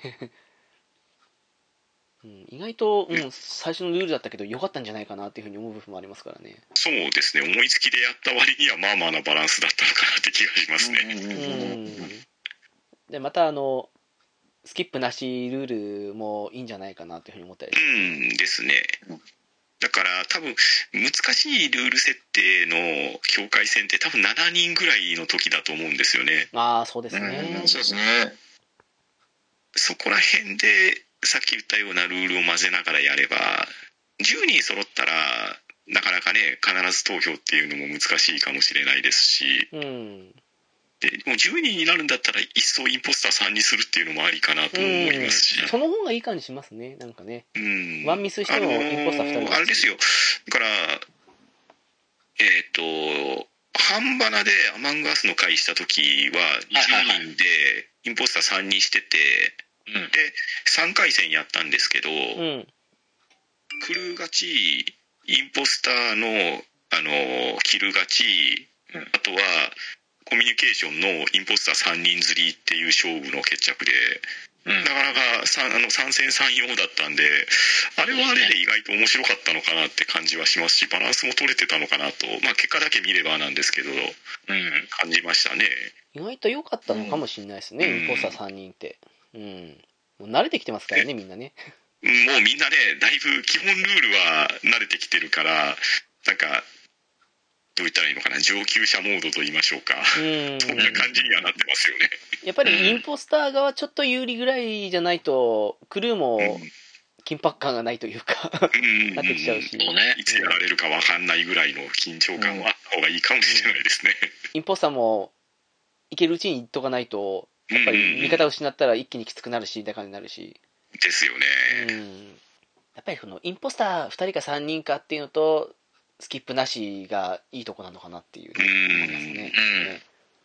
最近だってインポスター勝ちがめったにない感じですもんね。そうですね。勝利の方が割合は増えてる気はしますね、最近は。まあね。うん昨日ってインポスター勝った試合あったんですか？インポスターありが、ましたね。そうそれこそウラキングさん。あそうですね、うん、ありましたね。ああそうだね。あと月島さん文太郎さん。うん、そうそうそうそう。おおあ本当は鮮やかな勝利が決まった時は気持ちよくインポスターが勝つんですけど、うん混戦になった時がなかなか難しいんですよね。まあそうっすね。今にして思うと停電でみんな集めてどさくさ切るいいかもしんないなっていうのは最近になってまた意外とね。うん。最近ね、クルーの視界をちょっと狭くしてるじゃないですか。ええ。はいうんだから、集合した時のどさくさのキルは意外と有効かもしれないですよね。なんですよねあれね。切るパターンもいくつかもう自分の中でテンプレート化してますからねなんかね。うんうんうん。えちなみになんですけどそのデータの上であの、はい。クルーとインポスターの回数ってどれぐらいの割合になってます？えーっととですね、クルーになった回数が僕が295で、うん。インポスターになった回数が64になってますね。あ、じゃあ、やっぱりインポスター圧倒的にまあ少ないですよね。まあ、参加人数の関係もあるとは思うんですけど、ああ、まあそうですね。私は400その410回やっててうん。クルーが301回でインポスターが109回ああ、4分の1なんだ。うーん、うん410ってなんかパパスの HP みたいですね。懐かしい。よく覚えてんね、パパスの君。まあでも私も142回でインポスター42回だから4分の1よりは多いのかな？少し。うーん、浦さんどうなんですか？俺も、164回中、44回がインポスターだから、俺も4分の1ぐらいだね。ああ。ああ、うん大体でも、平均取ればそんな感じになるんですかね。なるんですかねやっぱりね。かもしんないですね。偏ってるようなイメージありましたけど、意外と。一回になると極端になる日とならない日があるからみたいななるんですよね。あれ、どうなんですかね内部計算で実はうまく調整されたりしてるんですかねあ、そうかもしれないですね。ですねうんっぱり、インポスターになった時のイメージって強いから、確かに。それがたまにでも、なんか、同じ1回でも印象が強いように受け止めれるのかもしれないですよね。うんそれありますね。それあれな、やっぱりインポスターたまだからややりたいなと思うけど、推理が面白かったら狂うのがいいなって時ありますからね、やっぱり。うん、ですよね。うんそうなんですよそれ考えるとタスク勝ちよりは推理の方が面白いかなってうん、うん、いう。うん。今度集まった時やってみたいですね、またあの、スキップなしで。うん、ですね。うん。そうそうね。そうですねで10人いたらやっぱ3人でやってみるのも、ううんん。そうですね、たまに3人でやりたいですね。はいですね。インポスター来る割合も増えますからね。うん、うん、ううん。ん。まあ、すいません、なんかあの、3人じゃなくて2人にしようって言い出したのは私だったんですけど、実はね。なんか申し訳ない感じなんですけど。いやいやまあ、いいやいやいろいろ調整できるのがいいとこだと思うんで、えーはいうん。ね。でそれそれこそでもそういう意味では一時鬼ごっこばっかりしてたのが最近全くしなくなったじゃないですかそうっすね。うん。うんああ、なんかもうね、気分的に鬼ごっこもいいんですけど、それよりもう一回でもうん、なんかやりたそいうってそうそうそう感じになってくるそんな感じはしますよねうん。うん。まあ、慣れてきたのもあるかもしれないですね、やっぱりみんなね。うん慣れてきたし、ねまあ舞台がねあんまりやってなかったミラとかオラスとかにも行ってるんでうん。そっちで覚えるのも楽しいですしね。意外とやってると覚えますね。ボラスも最初うん全然わかんないと思ったんですけど、だいぶ前とかもね、続けてやったせいか、割とんもう把握できなきゃなって感じもしましたし。ですね。本当最初はこのタスクどうやるのっていうレベルだったのがなんとなく把握できるようになりましたもんね。昨日やって思ったけども、完全あれですね、タスクのめんどくささも含めると、ミラが一番めんどくさいかもしれないですね。あの、ああそうで確かにすねうん、離れてるし。うんホラスの方が楽しいですねやっててうん。ですねそれは思いました。目新しさありましたけど。うんうんうんあともう一回スケルドでの可能性を見出したいかなっていう。確かになんかねはいスケルドで楽しい楽しみ方を 見つけたいですねやっぱり動画見ててもスケルトンが多いんですよね、どこもね。最初のメンテナンスそうっすね。まあ、うん。広さが本当にちょうどいいっていうのとやっぱりねプレイしている人が多いから慣れてるマップっていうのでやりやすいのはやりやすいですよねそうですね。うん、それはあります。ステージによって強さ変わる人いますからね、やっぱりね。うんうんうんしかし、浦さん最近、妙にインポスターで勝ちますね。なんかね、インポスターになって、俺、俺そんなに仕事しないで勝てるとこが多いんだよね。それがいいのかもしれないですね、逆にね。意外と、白ムーブ決め込んでずーっと置くように、やるタイミングねえな、ねえなと思ってると、なんか知らないうちに勝ってるっていう。逆にそれでいい感じに引きつけてるのかもしれない。うんですねうん。かもね。とりあえず浦さんっていうのもなくなりましたからねそうですね確かに。うんまああれは、あれはやっぱりね、初回、初めての時の、まあ、ネタ的なところもあったからね。うん悪しき風習がね。そう。な、こなれてくるともうそんなネタももう、もうみんな言わなくなってくるもんね。まあね。うんまあ割とほら死体のね発見に注力する人とかも増えてきてるんでそうっすうんうね。んだってあんまり長い間発見されないっていうのが最近少ない気がするんですよね早いですね。そうん、うん本だからそうなってくると容疑者も絞り込まれやすいしあと誰と一緒にいたっていうところも割とみんな徹底されてるからあそういう意味ではよくわかんないからつっとこうっていうのはあんまりないですよね当それはありますね。うんまあ結構あるともう、行動を詰め、詰めてで、うんうん理詰めでするうんうん内容が多いですもんね。そうそうそう。なんかそういうのあるから、前までリアクターとか O2 になってたら、もう、自分のアリバイ証明も含めて行こうと思ったりしたんですけど、最近はなんか 人数も多いし、下手にね、その、ちょっと、いかなったぐらいで、つられるってこともないから、死体探しに行ってみようかなとか、そういう選択肢もそうそう余裕が出てくるんですよね、うん。でみんな行ってきてる間にアドミン調べて怪しい死体がないか見るとかいうのが、うんなんか習慣になってますもんねうん。よく考えたらね、みんな行ってて自分だけ行ってなくて、みんな行ってなったら別に疑われたりしないですからね。うんそうです、そうです。もうみんながそれやりだして意外とサボタージュ勝ちとかが増えたらそれはそれで面白い話なんですけど。ああ、でもそれもそれでね、いいあれですよね。狙ってって感じ。で。だから、この間それこそ昨日月島さんがお？O2 残り1秒の時にうんうんうん。殺しとけば終わってたのにみたいな。ですよね、うんありましたね。ありましたありました。さっきのなんだっけ、えっと、パンタンさんと、パンタンさんをアドミン前で殺して、で、えー、猫やんさん、メグさんを閉じ込めて、キルして勝ったっていう時はあったって話しましたけど、はい。その前前段階のところで、文太郎さんがちょっと、ちょっとミスで、ボロッといっちゃったせいで、つられちゃったんですけど、はい。その時も確かね、猫やんさんとパンタンさん残ってて、二人道ともう一人メグさんで3人でリアクター直しに行ってたのがあったんで、あの時別に直さなくても、お前勝ったんじゃないかなとか思ったり、でも多分あれ癖でっていうかもう普通に直しちゃったんだろうなって感じもあったりしたりしたし、意外とその、もう慣れてるからこそ行かないっていうのを利用するっていいんじゃないかなって思ったりするんですよね、ですよねはい、なんか、あの、どうっすか他に、最後に。あります？最近やっぱり初手左の方が死なないし。あー、右多いっすね。はい。ウェポンとかで死ぬ人多いっすかうん。で大体みんな右行くから左で殺されるとらね。うん、そうそうそう。特定されやすくて。うんそうですね。昨日まさにそうでしたもんね。あれ怖い。殺されにくい。メトゲーくらいはいいんですけどね。ただあっちまで行っちゃうと殺されますね リアクターリアクターまで端になりますもんね。はいあとほら、あの、カフェテリアの左上とか右上とかで、あの、最初にタスク残ってたりしてやったりして、すぐ近いからってことで殺すじゃないですか。うんその時に、はい。ちらっと誰いたか残ってるのを確認してから行く人増えたんで、ああですね。前ほど安全じゃないですよね。そうですね。え、なんかあの、誰と組んだら安心するとか、そういうインポスターの時のはあります？ペア組んだらとかで。も僕はね直樹さんと組んだら割となんか波長合うのか結構勝率高いと思うんですよねああ、それはありますね、なんかね。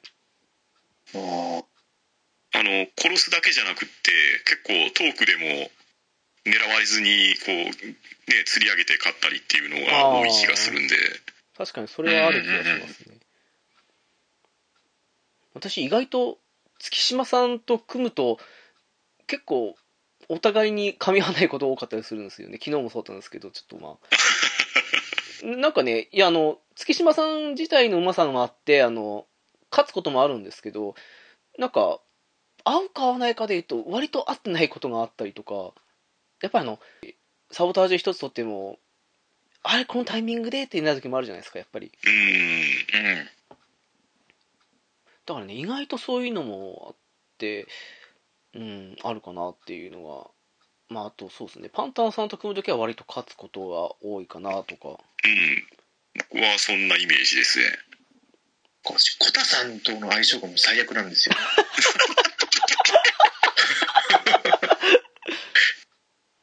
びっくりするぐらいコタさんがしょっぱな釣られるっていうのが続いたり、やっぱありますよね、そういうのね、相性ってね。うん、雑、雑切り多いとかあるよね。そうなんですよ雑切りね。まあ、俺も最近コタさんとちょっと相性良くなってきたな。ああ、そうっすよね。そのイメージありますわ。最最初はちょっと俺の雑スキルで迷惑かけまくったんだけど、うん。最近ね、調子いいね。おちょっと相性良くなったかもしれないね。そう、会う人会わない人、そうなんですよね。猫屋さんと組むと、猫屋さんのその日の調子次第とかですけど、ダメなんですよ。もうね、波があるんでね、本当に申し訳ない。俺もね、猫屋さんと組むときね、あの、それまで全然ガンガン殺してたのにね、俺と組むと全然やらねえっていうのが最近あって、あああ、それはね、あるかもしんないですよね、そういうのね。れ？さっきまであんなにゴリゴリ殺してるのに全然この人急に動かなくて、どうして？そうもうなんか、浦さんといると、二つの裏が映っちゃうのか。はい。あれ、あれ、俺見たけどね、あの、記録で俺、インポスターでのサボタージュ勝利1回しかないからね、あれ。あの1回だけだからね。そうなんだ。そうだよ。インポスターでのサボタージュ勝利1ってやったあ、俺あれしかねえじゃんと思ってからさ。ああ、そういうのありますな。そう。今、い印象強すぎたのかな、あの1回が。浦さん、浦さんと組んだ時どうかな？あんまないよね、俺と直樹さんが組むっていう。浦さんと組むと、あの、3インポスターの時が多いんですよ。そうそうそうそうそうそう。うん二人で、二人で組んでるってか、あんま、多分数えるぐらいしか多分ないと思う。多分数えるぐらいしかなくて、その数える結果がどうだったか全然思い出せないっていう。そう。そうなんですよね。どうだったかなっていう。どうだったかな、どうだったかなっていうぐらい。多分あんま勝ってるイメージ多分ないんだろうねってことはね。かもしれないっすね。ね。そう。え、逆にパンタンさんは私以外の2人と組んだ時の印象ってどうなんですか？ああいやでもどうですかねそんなに誰と組んでどうこうっていう感じはないんですけどね、ううんん。あのやらなきゃっていう感じでやってすぐ発見されるケースが僕あるんでうんうんうんうん。だからなんでしょうあのできるだけ開幕直後キルクールタイムが明けたぐらいでやれる時やってるんですけど、うん。はい。それを発見されてなんか逃げきれない時がい るんでうんうんうん。どっちかというとあのなんでしょう早々に退場して迷惑かけてる方かもしれないですねなんか最近こう、初手キルしてすぐ発見されて、その、なすりつけ合ってるパンダさんはよくイメージあるなって。いやいやいやいやっていう、よく聞いてるなっていうイメージはあります。いや、そうそうそう。パンタンさん、私と同じで諦めずに最後まで戦うとこあるから、なんか、そうそうそう。逆に猫やんさんはすごくすっぱりと諦めるとき諦めるのがですごいな潔いなっていう。潔い、潔いんだよね。男だな。戦戦戦ってらんないんで。ってるって。かっこいい。尊敬しますよ、みんなのこと聞いて。あ、すごいな。こうやればいいのかって思いながら。意外と覆るときありますからね。うん小屋さんのあの潔さはすごいなっていう。浦さん、浦さんってどうなんの？あれ？浦さんそんなに潔いあれでもなければ粘る印象もすごくそんなない感じもしますけど。あの、ちょこちょこ、ちょこちょこ、多少は粘るよ。あなるほど、多少ね。は。一応、一応食い、食い下がりはするけど、うん。それやると、なんだろうな、最近、最近なんかね、生殺しされる時がちょこちょこあるのかな。あ、あ、そうなんだ。もう、その村八部の時もそうだし、村八あのー、5人、それこそ、この前5人でやった時、俺完全にナメプされてるじゃないですか。もう俺だっていうのが、俺インポスターバレバレだって言って、一回、一回ナメプですよね。この4人に中子さんを加えた5人でやった時に、ナメプされて、あったくてもう全力でやって、俺、ねえ、通過して勝ちましたからね、最終的にで。したねうんあ、そうだあ。ったきたと思って。あれでしょ？あの、私パンタさんについてたやつでしょ？そうそうそうそうそう。見守り隊で。うんあった、それ。あうまーくもうそれあれもリアクター前だなリアクター前で長子さんやって両方ドア閉めてうん。見つかんないようにして、そうだベン。トで移動して、クールタイム稼いで、アドミンで、あと一人にした。そうだそう。アドミンで最後、そうだ、あれ、あれはびっくりした。うん、あれはお見事でしたよね。そう。価値格だと思ってましたから、もう完全に。うん。でしょ？もうもう完全に俺ってバレてて。そうそうそうそう。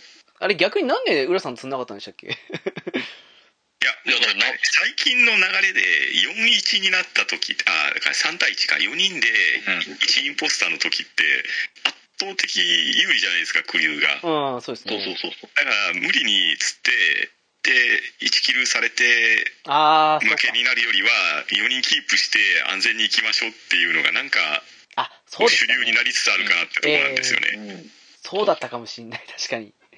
そうだ。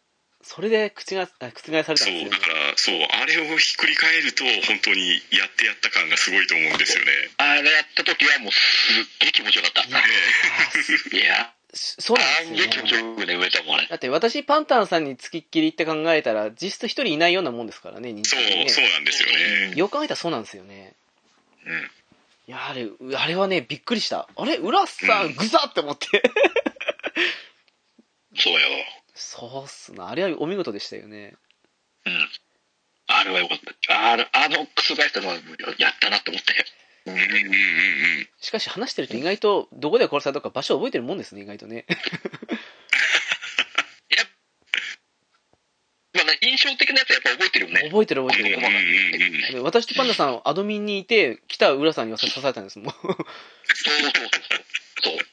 あれ？アドミニル、よしよし、いけるよし、クールタイム解けると思って。あれ？あと一人やったら終わりだと思ったから。浦タンぐさっぷって感じで。